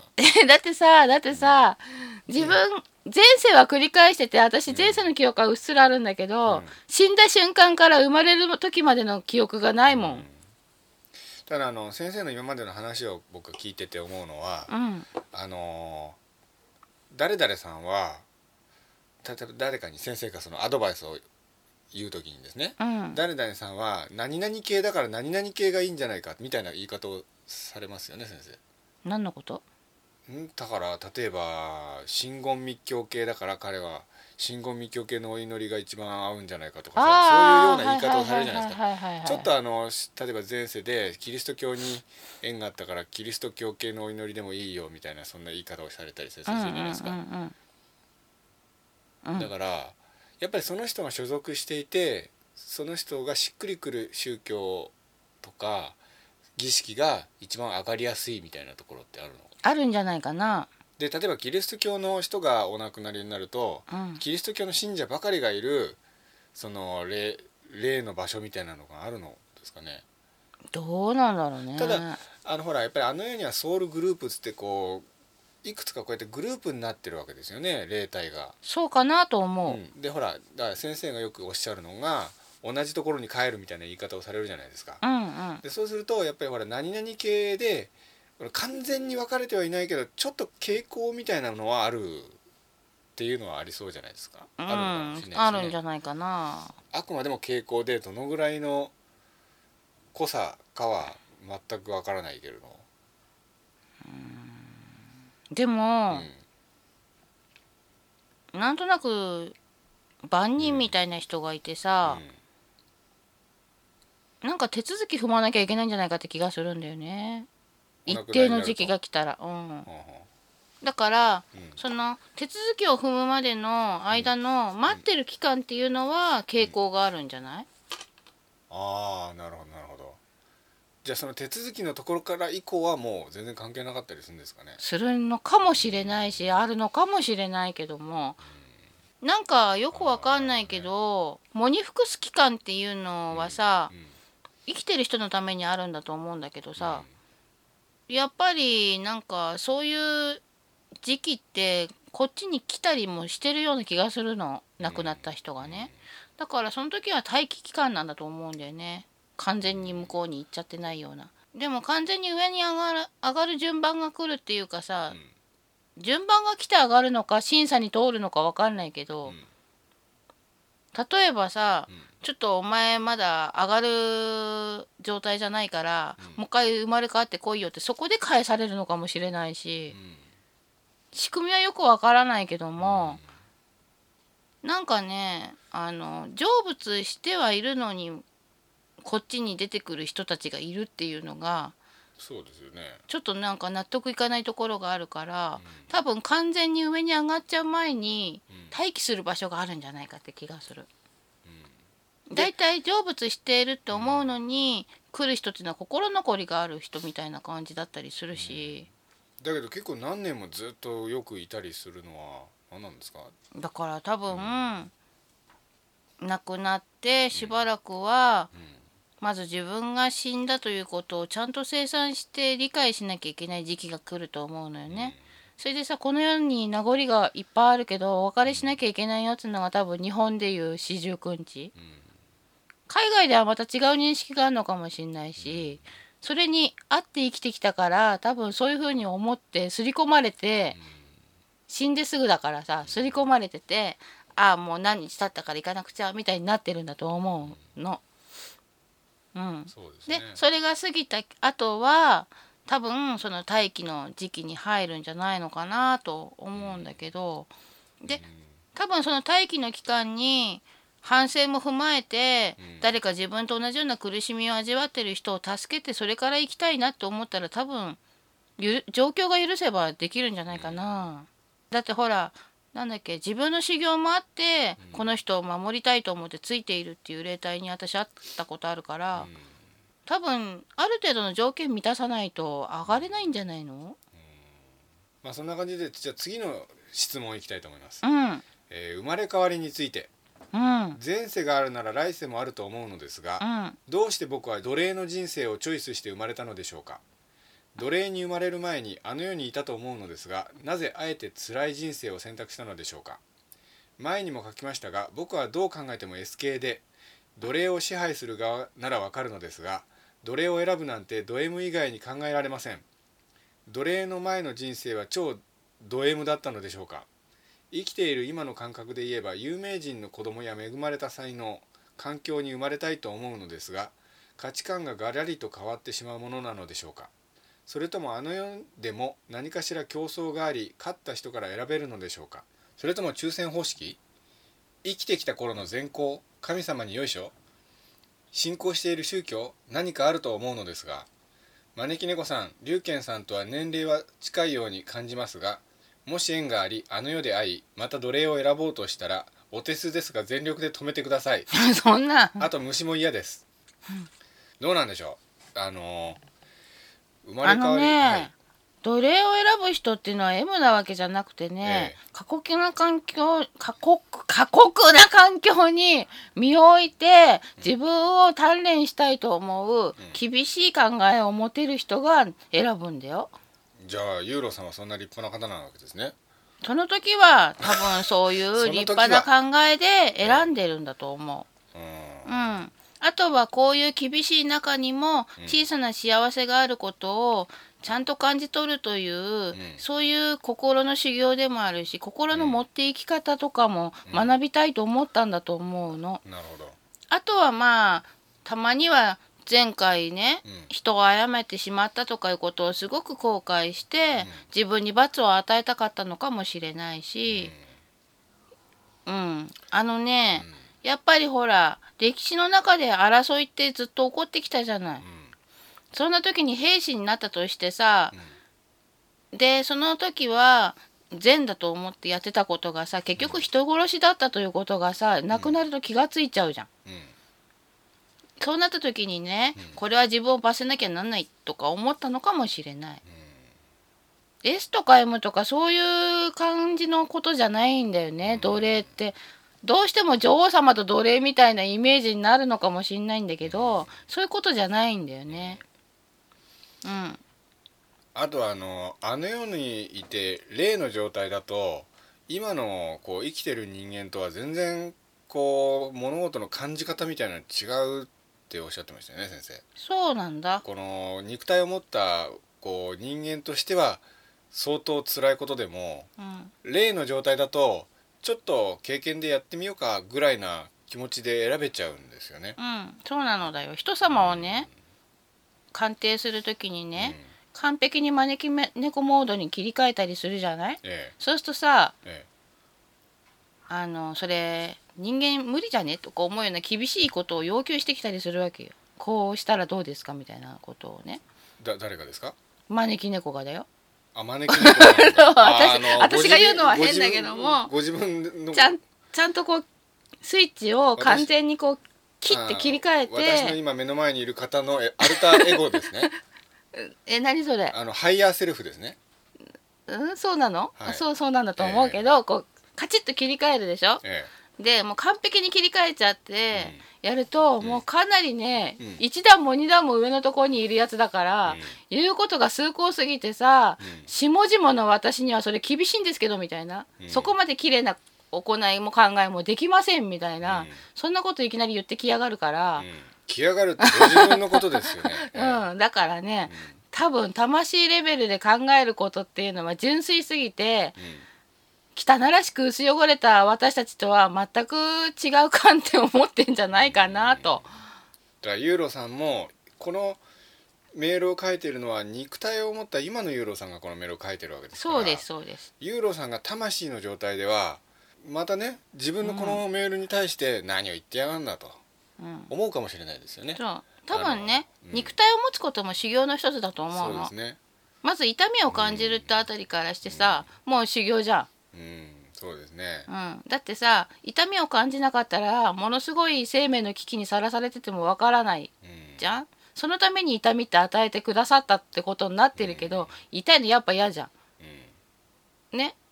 うん、そういうふうにできてること自体がまず修行の第一歩でさ、うん。どんな体に生まれてくるかっていうのも多分うん、うん、自分の修行の一つとして選んでると思うんだよ。うん、多分、あのまああんまりいい例えではないと思うけど、うん。多分そのと選手としてうん。頑張ってるけど、うん。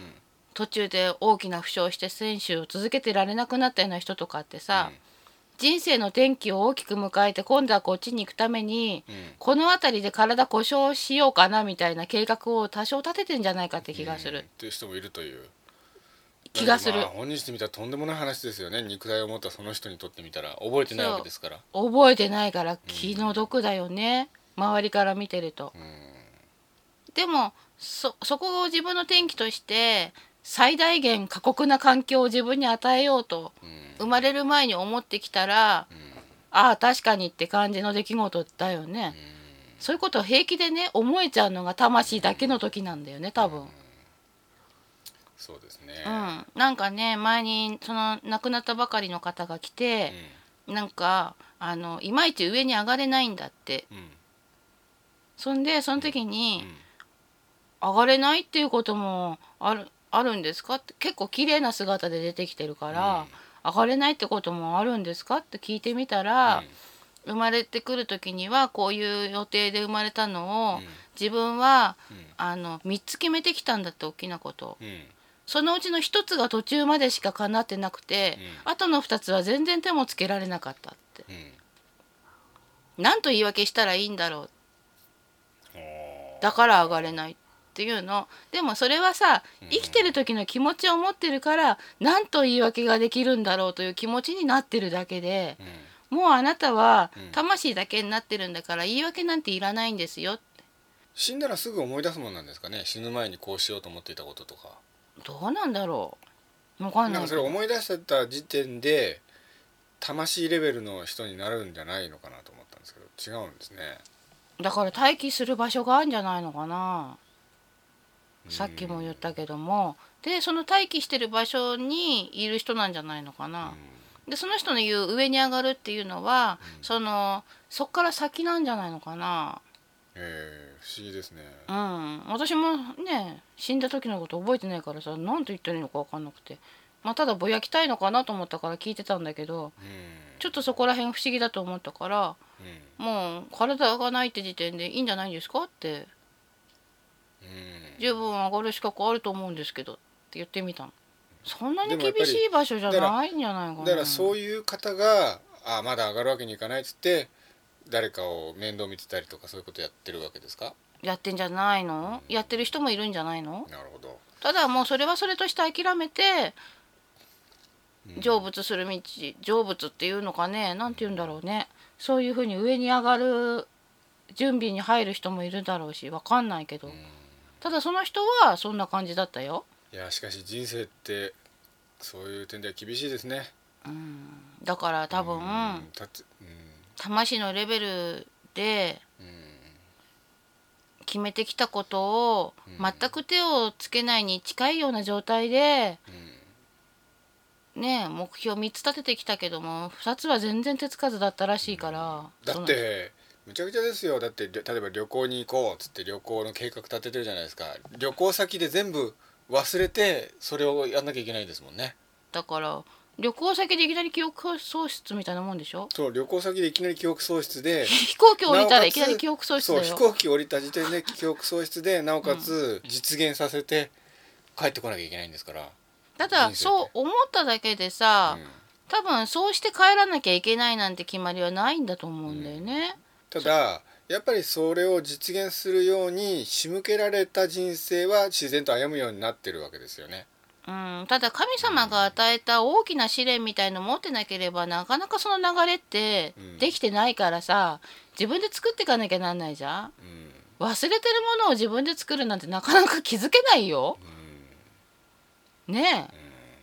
まあだからなんかその人がちょっと厳しいんじゃないの自分にと思った私はなんかその時思ったんだけど。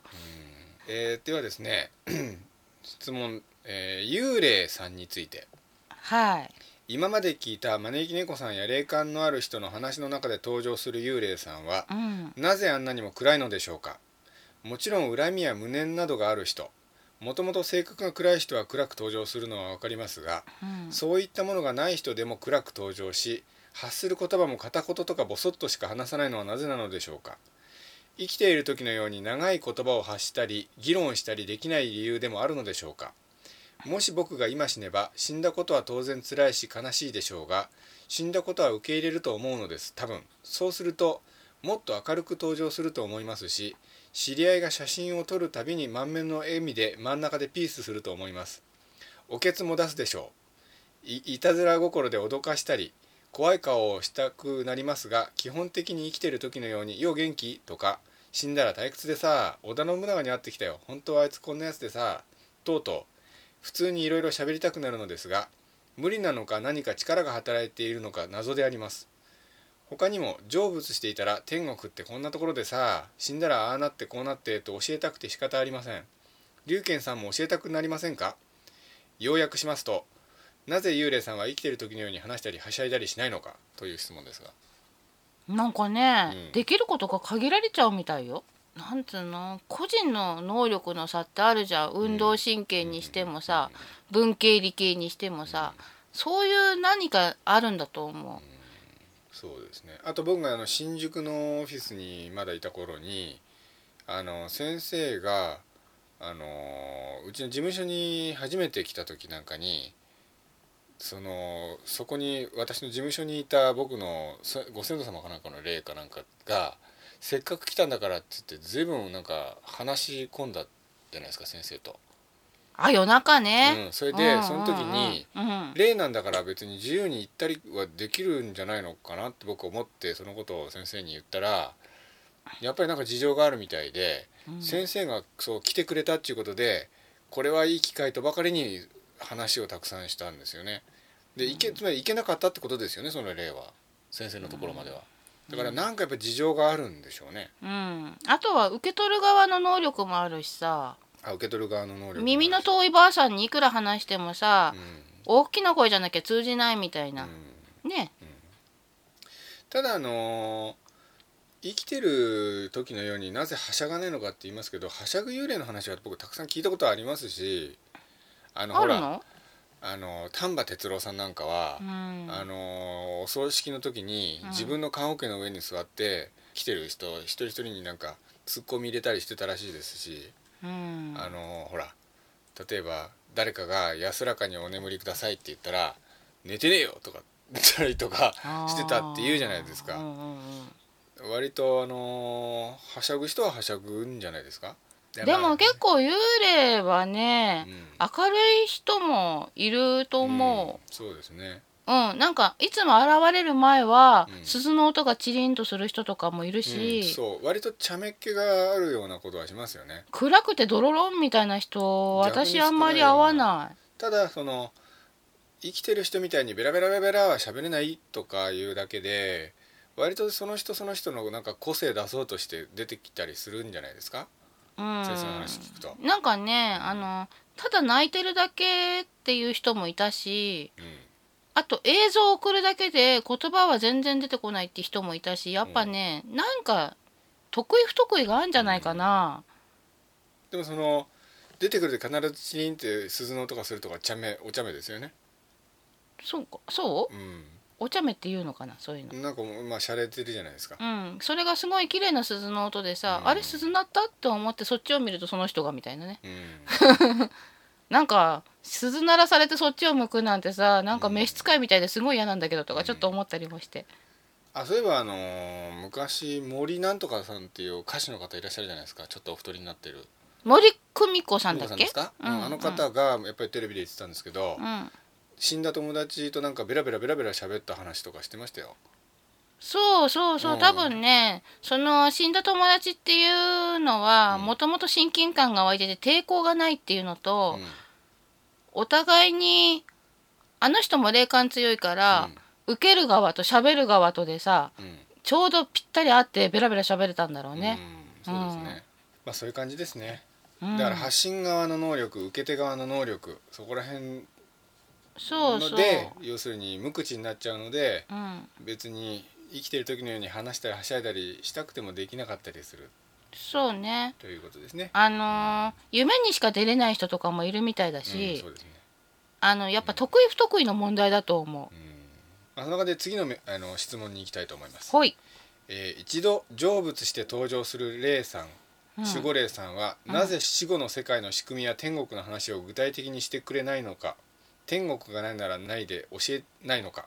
ということですか？これも同じですよね。だから能力的な問題ですよね。いや多分タブーとかじゃないかな。タブーなんですか？だってさうん。あのー企業秘密とかなんかあんじゃないの？あんま教えちゃいけないんですかね？知ってしまったらまずいんじゃないの？そういうことがあるんですか？わかんないだってさ、うん。私はさ他人の家のことごちゃごちゃ聞かないみたいな感じで、うん。あの世のことは聞かないっていう暗黙のルールがあると思ってるからうん。聞いちゃいけないもんというかなんか聞かないものだと思って聞いたことないしうん。向こうも別に話すべきことではないから話さないっていうだけのことでうんもしかしたら聞いたらタブーだそれタブーなんですよって教えてくれるかもしれないしもしくはあの教える必要がないからっていう可能性もありますよねなぜかっていうと話題に上らないからかもしれない言うてなくね。て江原さんの本だとかそういう人の割と霊能者の人の本に 割と詳しく書いてあるんですよねあのあの世の構造のことは。うんでそこら辺の本読めばいいんじゃないかっていうことでわざわざそんな教えないんじゃないかって気もしますけどね。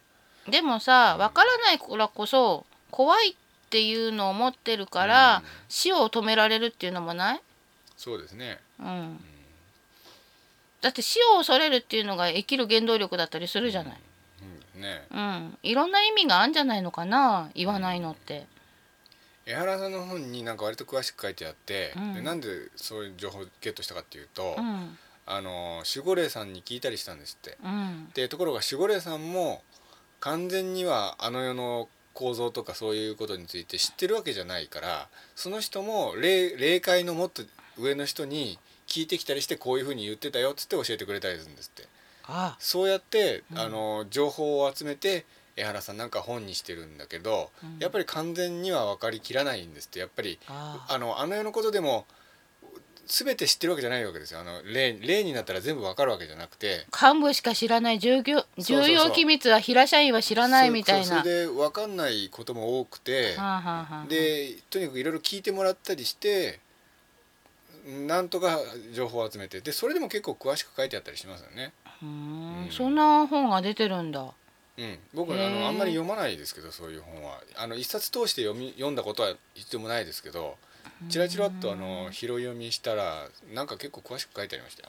そうか聞いていいもんなのか、うん、ただあんまり広くルフししたらまずいからえじゃあなんで本出しちゃってんの？誰にでもベラベラ喋るんじゃなくてそういう役割の人一人だけが本で出したりとか。要するにその人だけ言ってたらその人の妄想かもしれないじゃないですか。だけどそういうのがあっちこっち別の霊体があいろんな人にお同じことを教えてたらそこに客観性ができてしまうじゃないですか。そうか、うん。な何人も言い出したらそこになん。か信憑性が出てきちゃうもんね、そうそうそう。だからそういう役割の人が一人いてその人だけが本を書いてればその人の妄想かもしれないし、うん。うん、っていうことかもしれないですよ。そこでバランス取られてるのかもしれない、そうかもね。うん。じゃあ次の質問いきます。うん、えー、幽霊さんは生きている時のように新しい映画や本を見たいと思わないのか続きものなら絶対見見たいはず。またエッジビデオなどに反応するでしょうか？という質問ですが。わかんないけど映画館に行くと霊体がいるよ、だからあそうそうそう。映画楽しんでんじゃないのかな？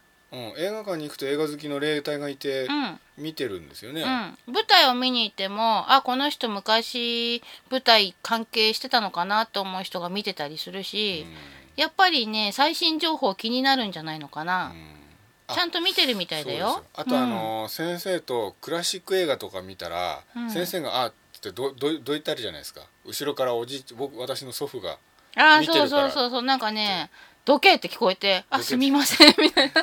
そう一緒におじいちゃん見てる。そうそう一緒におじいちゃん見たがってたみたいでね、うん。そういうことあるから多分最新情報を知りたいんじゃないかな。なるほど。うん。エッジビデオなどに反応するでしょうか、それはエッジビデオ見てる例を見たことないからね。うん、でもやっぱりエッジビデオが大好きだった人は死んだらやっぱりえ好きな女優さんの新作とか気になるんですかね？気になるんじゃないの？うんうん。なるほど。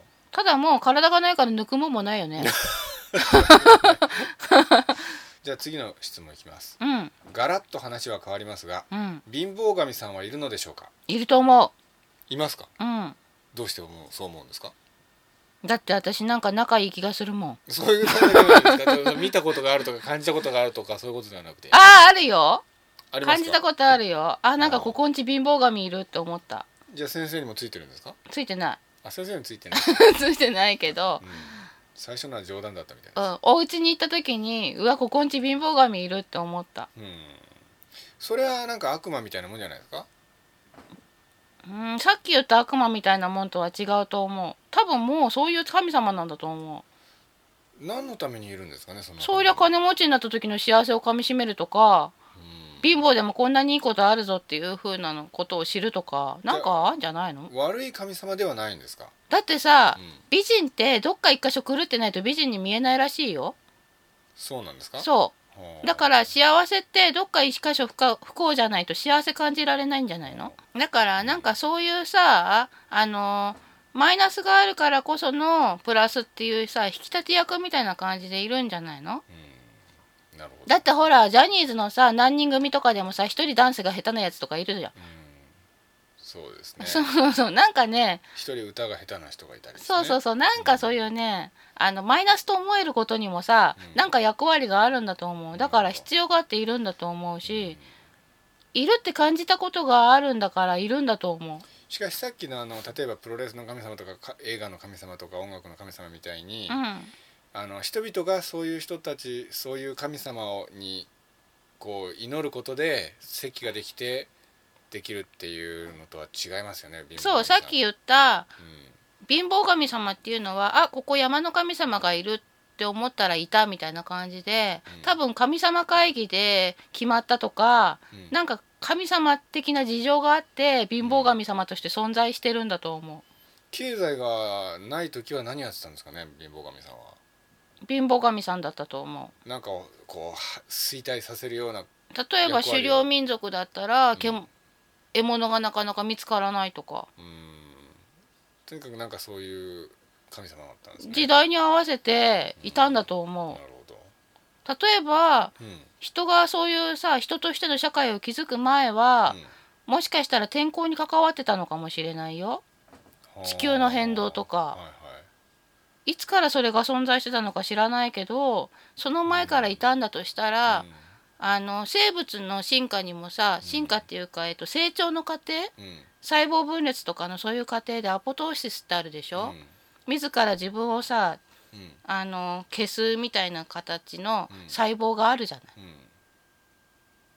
必ずマイナスって必要なんだと思うの。うんだから神様にもマイナス的な役割を担う神様って多分必要なんだと思うプラスの神様もいれば、うん。マイナスの神様いるから。そう。いつから存在してたのかは知らないけど、うん。必要だからいるんだと思うよ。そう考えるとやっぱり人間こう文化を発達させてこう世の中が複雑になればなるほど神様も細分化されてくるかもしれないですよね。かもしれないね、うん。いつどの段階でできるのかわかんないけど、まあなんなんかそういう仕組みがあるんだろうね。うんなるほど。じゃあ次の質問です。うん。最後の質問です。うん。ギャンブルの神様はいるのでしょうか？あーいるんじゃない？よく聞くもそうですか。んうん。まあでも私の周りはギャンブルの神様にそっぽ向かれてるって話ばっかりだったけど、で見たことはないよ感じたこと感じたことも？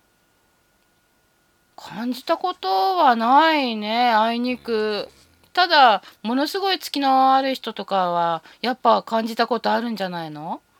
ただあのギャンブルの神様がもし例えばさっきその貧乏神さんはいるっていう話うん。納得したんですけど、うん。ギャンブルの神様がいるとしたらどういう役割でいるんですか？やっぱりその人にギャンブルの月を与えてみてどうなるかっていうののきっかけを作るためとか。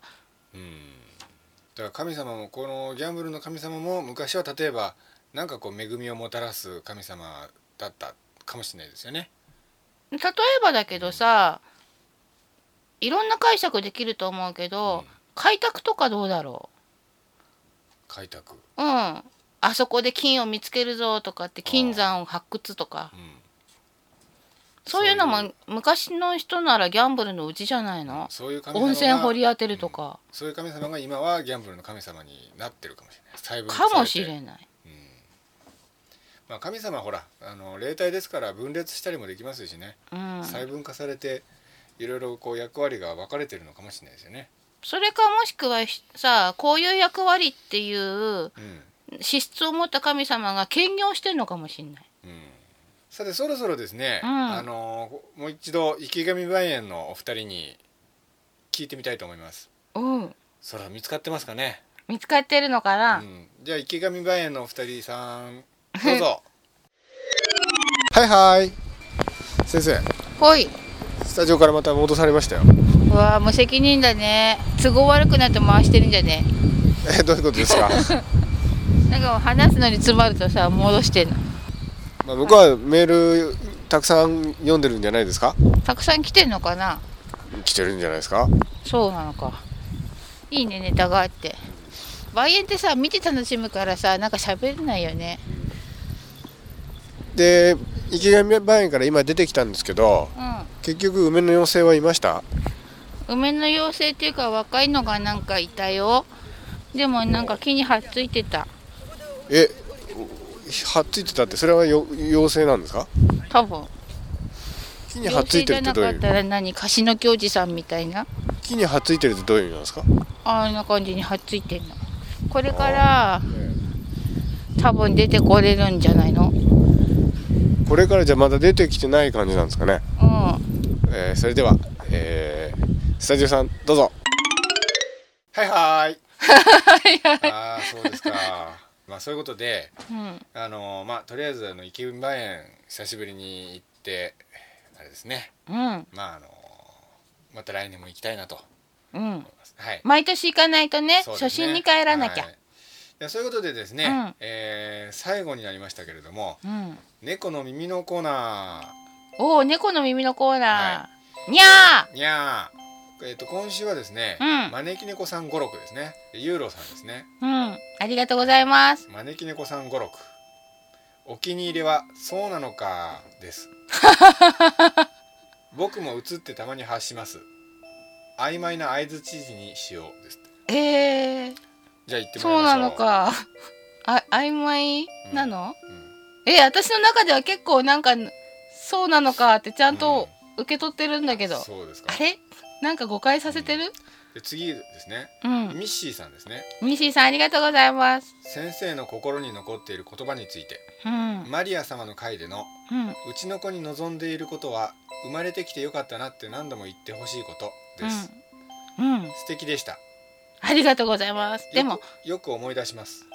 この回本当に好きです。っていうことです。でも、うん。ね、うん。なんだかんだ心配だからいろいろ口うるさく言うお母さんもきっとみんな同じ思いだよね。うん、で次はにゃ太郎さんですね、うん。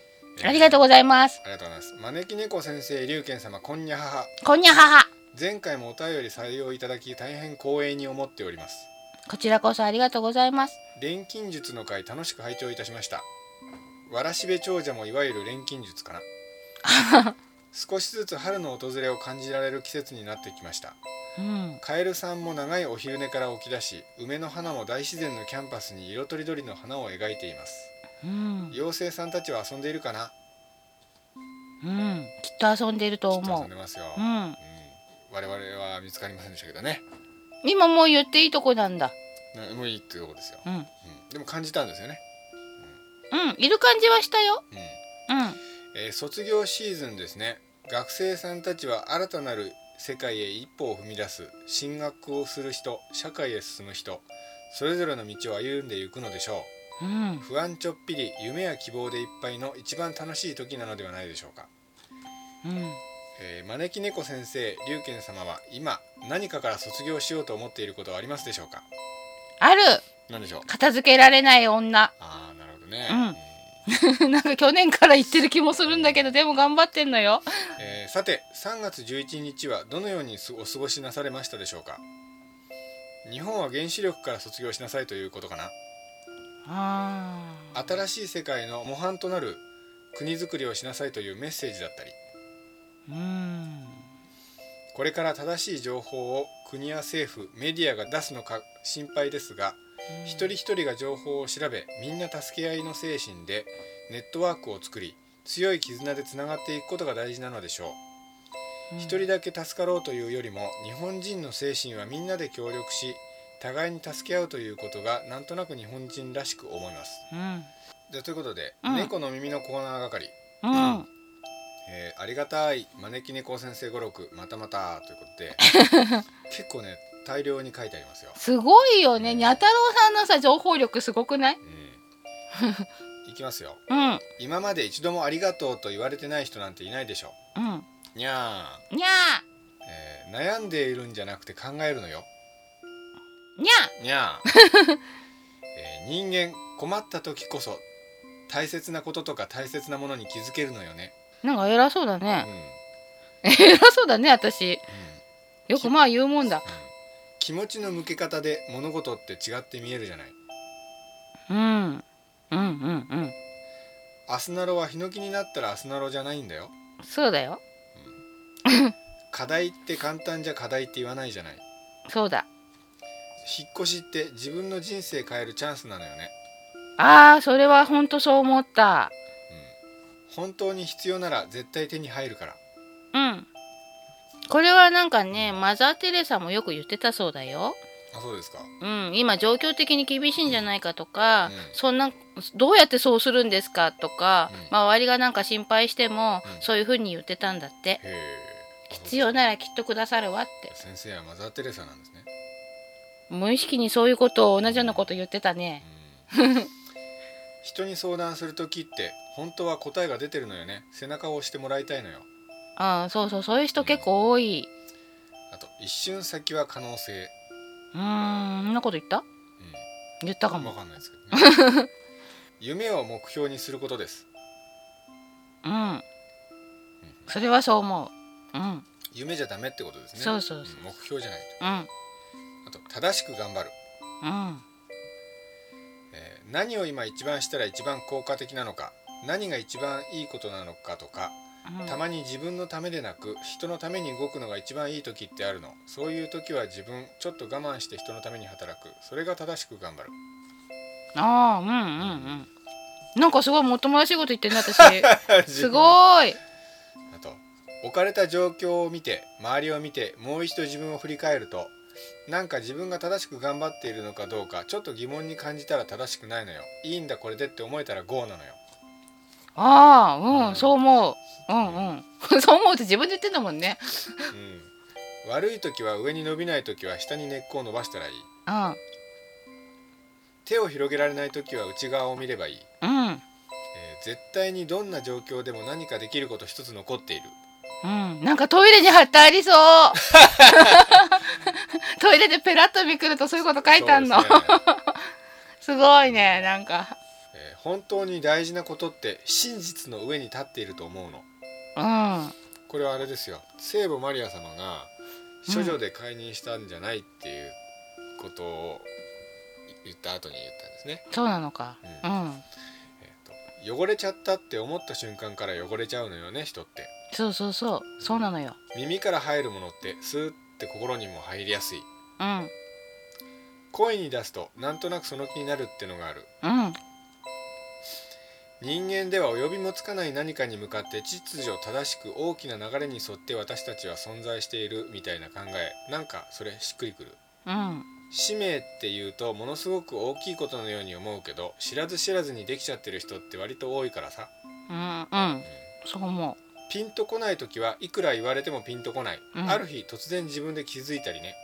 うそうそうそうそうそう人生って1秒1秒の修正で変わってくるから、うんだんだんなんかね次に見た時は修正されてたりするよ。多分一瞬一瞬の選択なんだよね。うん。これは先生がお客あの占いのお客さん見るうん。時の話ですそう。ね、できなかったことを責めるよりもできなかった理由を考えて次はそこ気をつけようとただ思えばいいだけ。うん。そう思う。うん。誰かが泣いている時誰かが幸せになっているのそうやって保たれているのうん。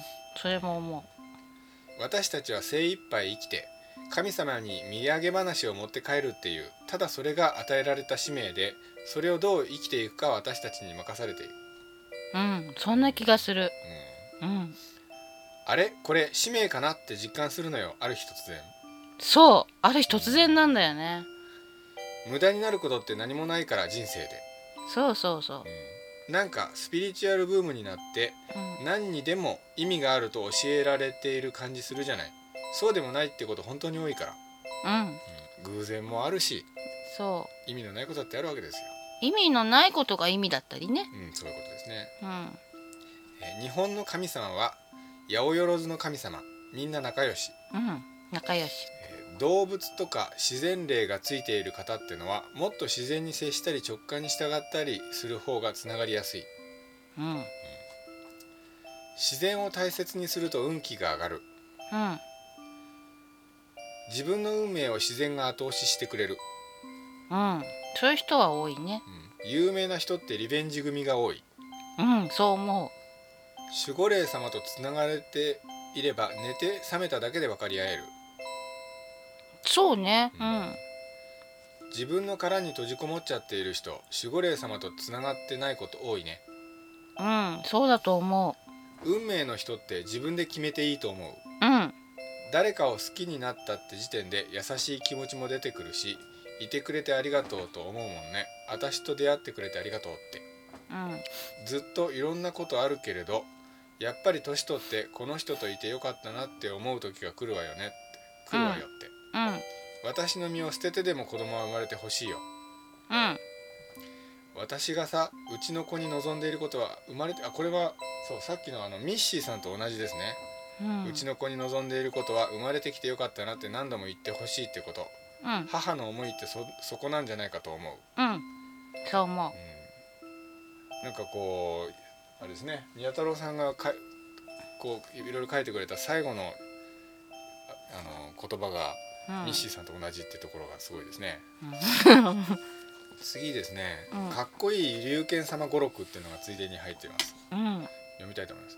ちょっと角度を変えてものを見ようって、うん。うん、と才能ないなんて誰も決められないですよ。うん。幸せな時は幸せのお裾分けをする気分でいるといい。うん。なんて言いましたっけ、多分言ってるんじゃないかなえーくれくれ野郎になっちゃいけないってことですよ神様の前で、くれくれやろうえー常に未来を見て生きよかっこいいね。これもトイレに貼ってありそう。う、うん、宇宙的な考え方をしましょう。えあのあれ？某アイドルのなんとか星から来た人みたいに？ねゆうこりんですか、うん。違うと思いますけど。えだって宇宙的な考え方でしょ？自然は声に出して文句言えませんからね。うん歴史って何が起こったとか何年に誰がどうしたとかばっかりじゃないですか。ちょっと別の角度から歴史を見てみよう。うん。まあ以上でですね、えー素晴らしい語録がいっぱいです。にゃはー語録で一冊の本ができそうです。それではそれではまた感動のにゃはーカフェをお待ちしております。最後はやっぱり龍賢様のこのフレーズ次回この地球のどこかでお会いいたしましょう。それではまたまたありがとうございます。バイニャああー言わなくなったね。だって先生文句言うんですもん。だって合わないもん。まあ、そういうわけでですね、うん。えーこの猫の耳のコーナーはですね、うん。えーいつもあいろいろなお話をしてくださる招き猫さんに皆様から逆に教えちゃおうというコーナーです。う、ん。で毎回テーマが出てきてお出ておりまして、うんえー、と次回の猫の耳のコーナーのテーマは、うん。この番組今回がですね第89回目ですね、うん。えー第100回記念まであと残すところ10回ちょっとなりましたけれども、うん。えー100回記念の放送でうん。何をやったらいいかうん。ということですね、うん。えー私と招き猫さんのフリートークに1票入りました、えーフリートークは多分苦手なのでやらないと思いますので。でもこれだけは踏まえた意見にしてほしいっていうのは私たちには予算がないという。ああそうですね。予算がかからないものですね、そう。おはい。金がないのですよ、はい。少しでもあったら映画とかにねつぎ込みたいもんね。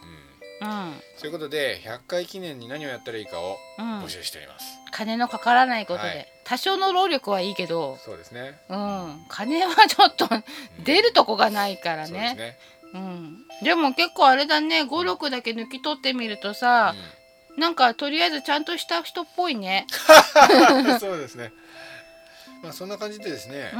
今日はですね収録時間3時間に及びましたけれどもうん。どうなんでしょうこれ。どのぐらいになるんですかね編集して、どうなんだろうね。ひょっとしたら今までの最長回になるかもしれませんねじゃあさ私の無駄話をカットすりゃいいんじゃない？無駄話なんてありました？うんなんかいっぱい無駄だった気がする。そうですかね、うん、うんまあ。バッツンバッツン切っちゃえば今さまででモーツァルトが一番長かったんですよね100分で、へえうん。三国志じゃないところがびっくりだよね。今回は多分最長の回になるかもしれません。あのなぜかというと二元放送してましたからね今日は。そうだ。うん、そうだそうだ。はい。ということでお相手は龍賢と招き猫。でした。それでは皆さんまたまた。またまた。この番組は占いポータルサイトクレッセントムーンとラディオ IKI レディオ陽一の提供でお送りいたしました。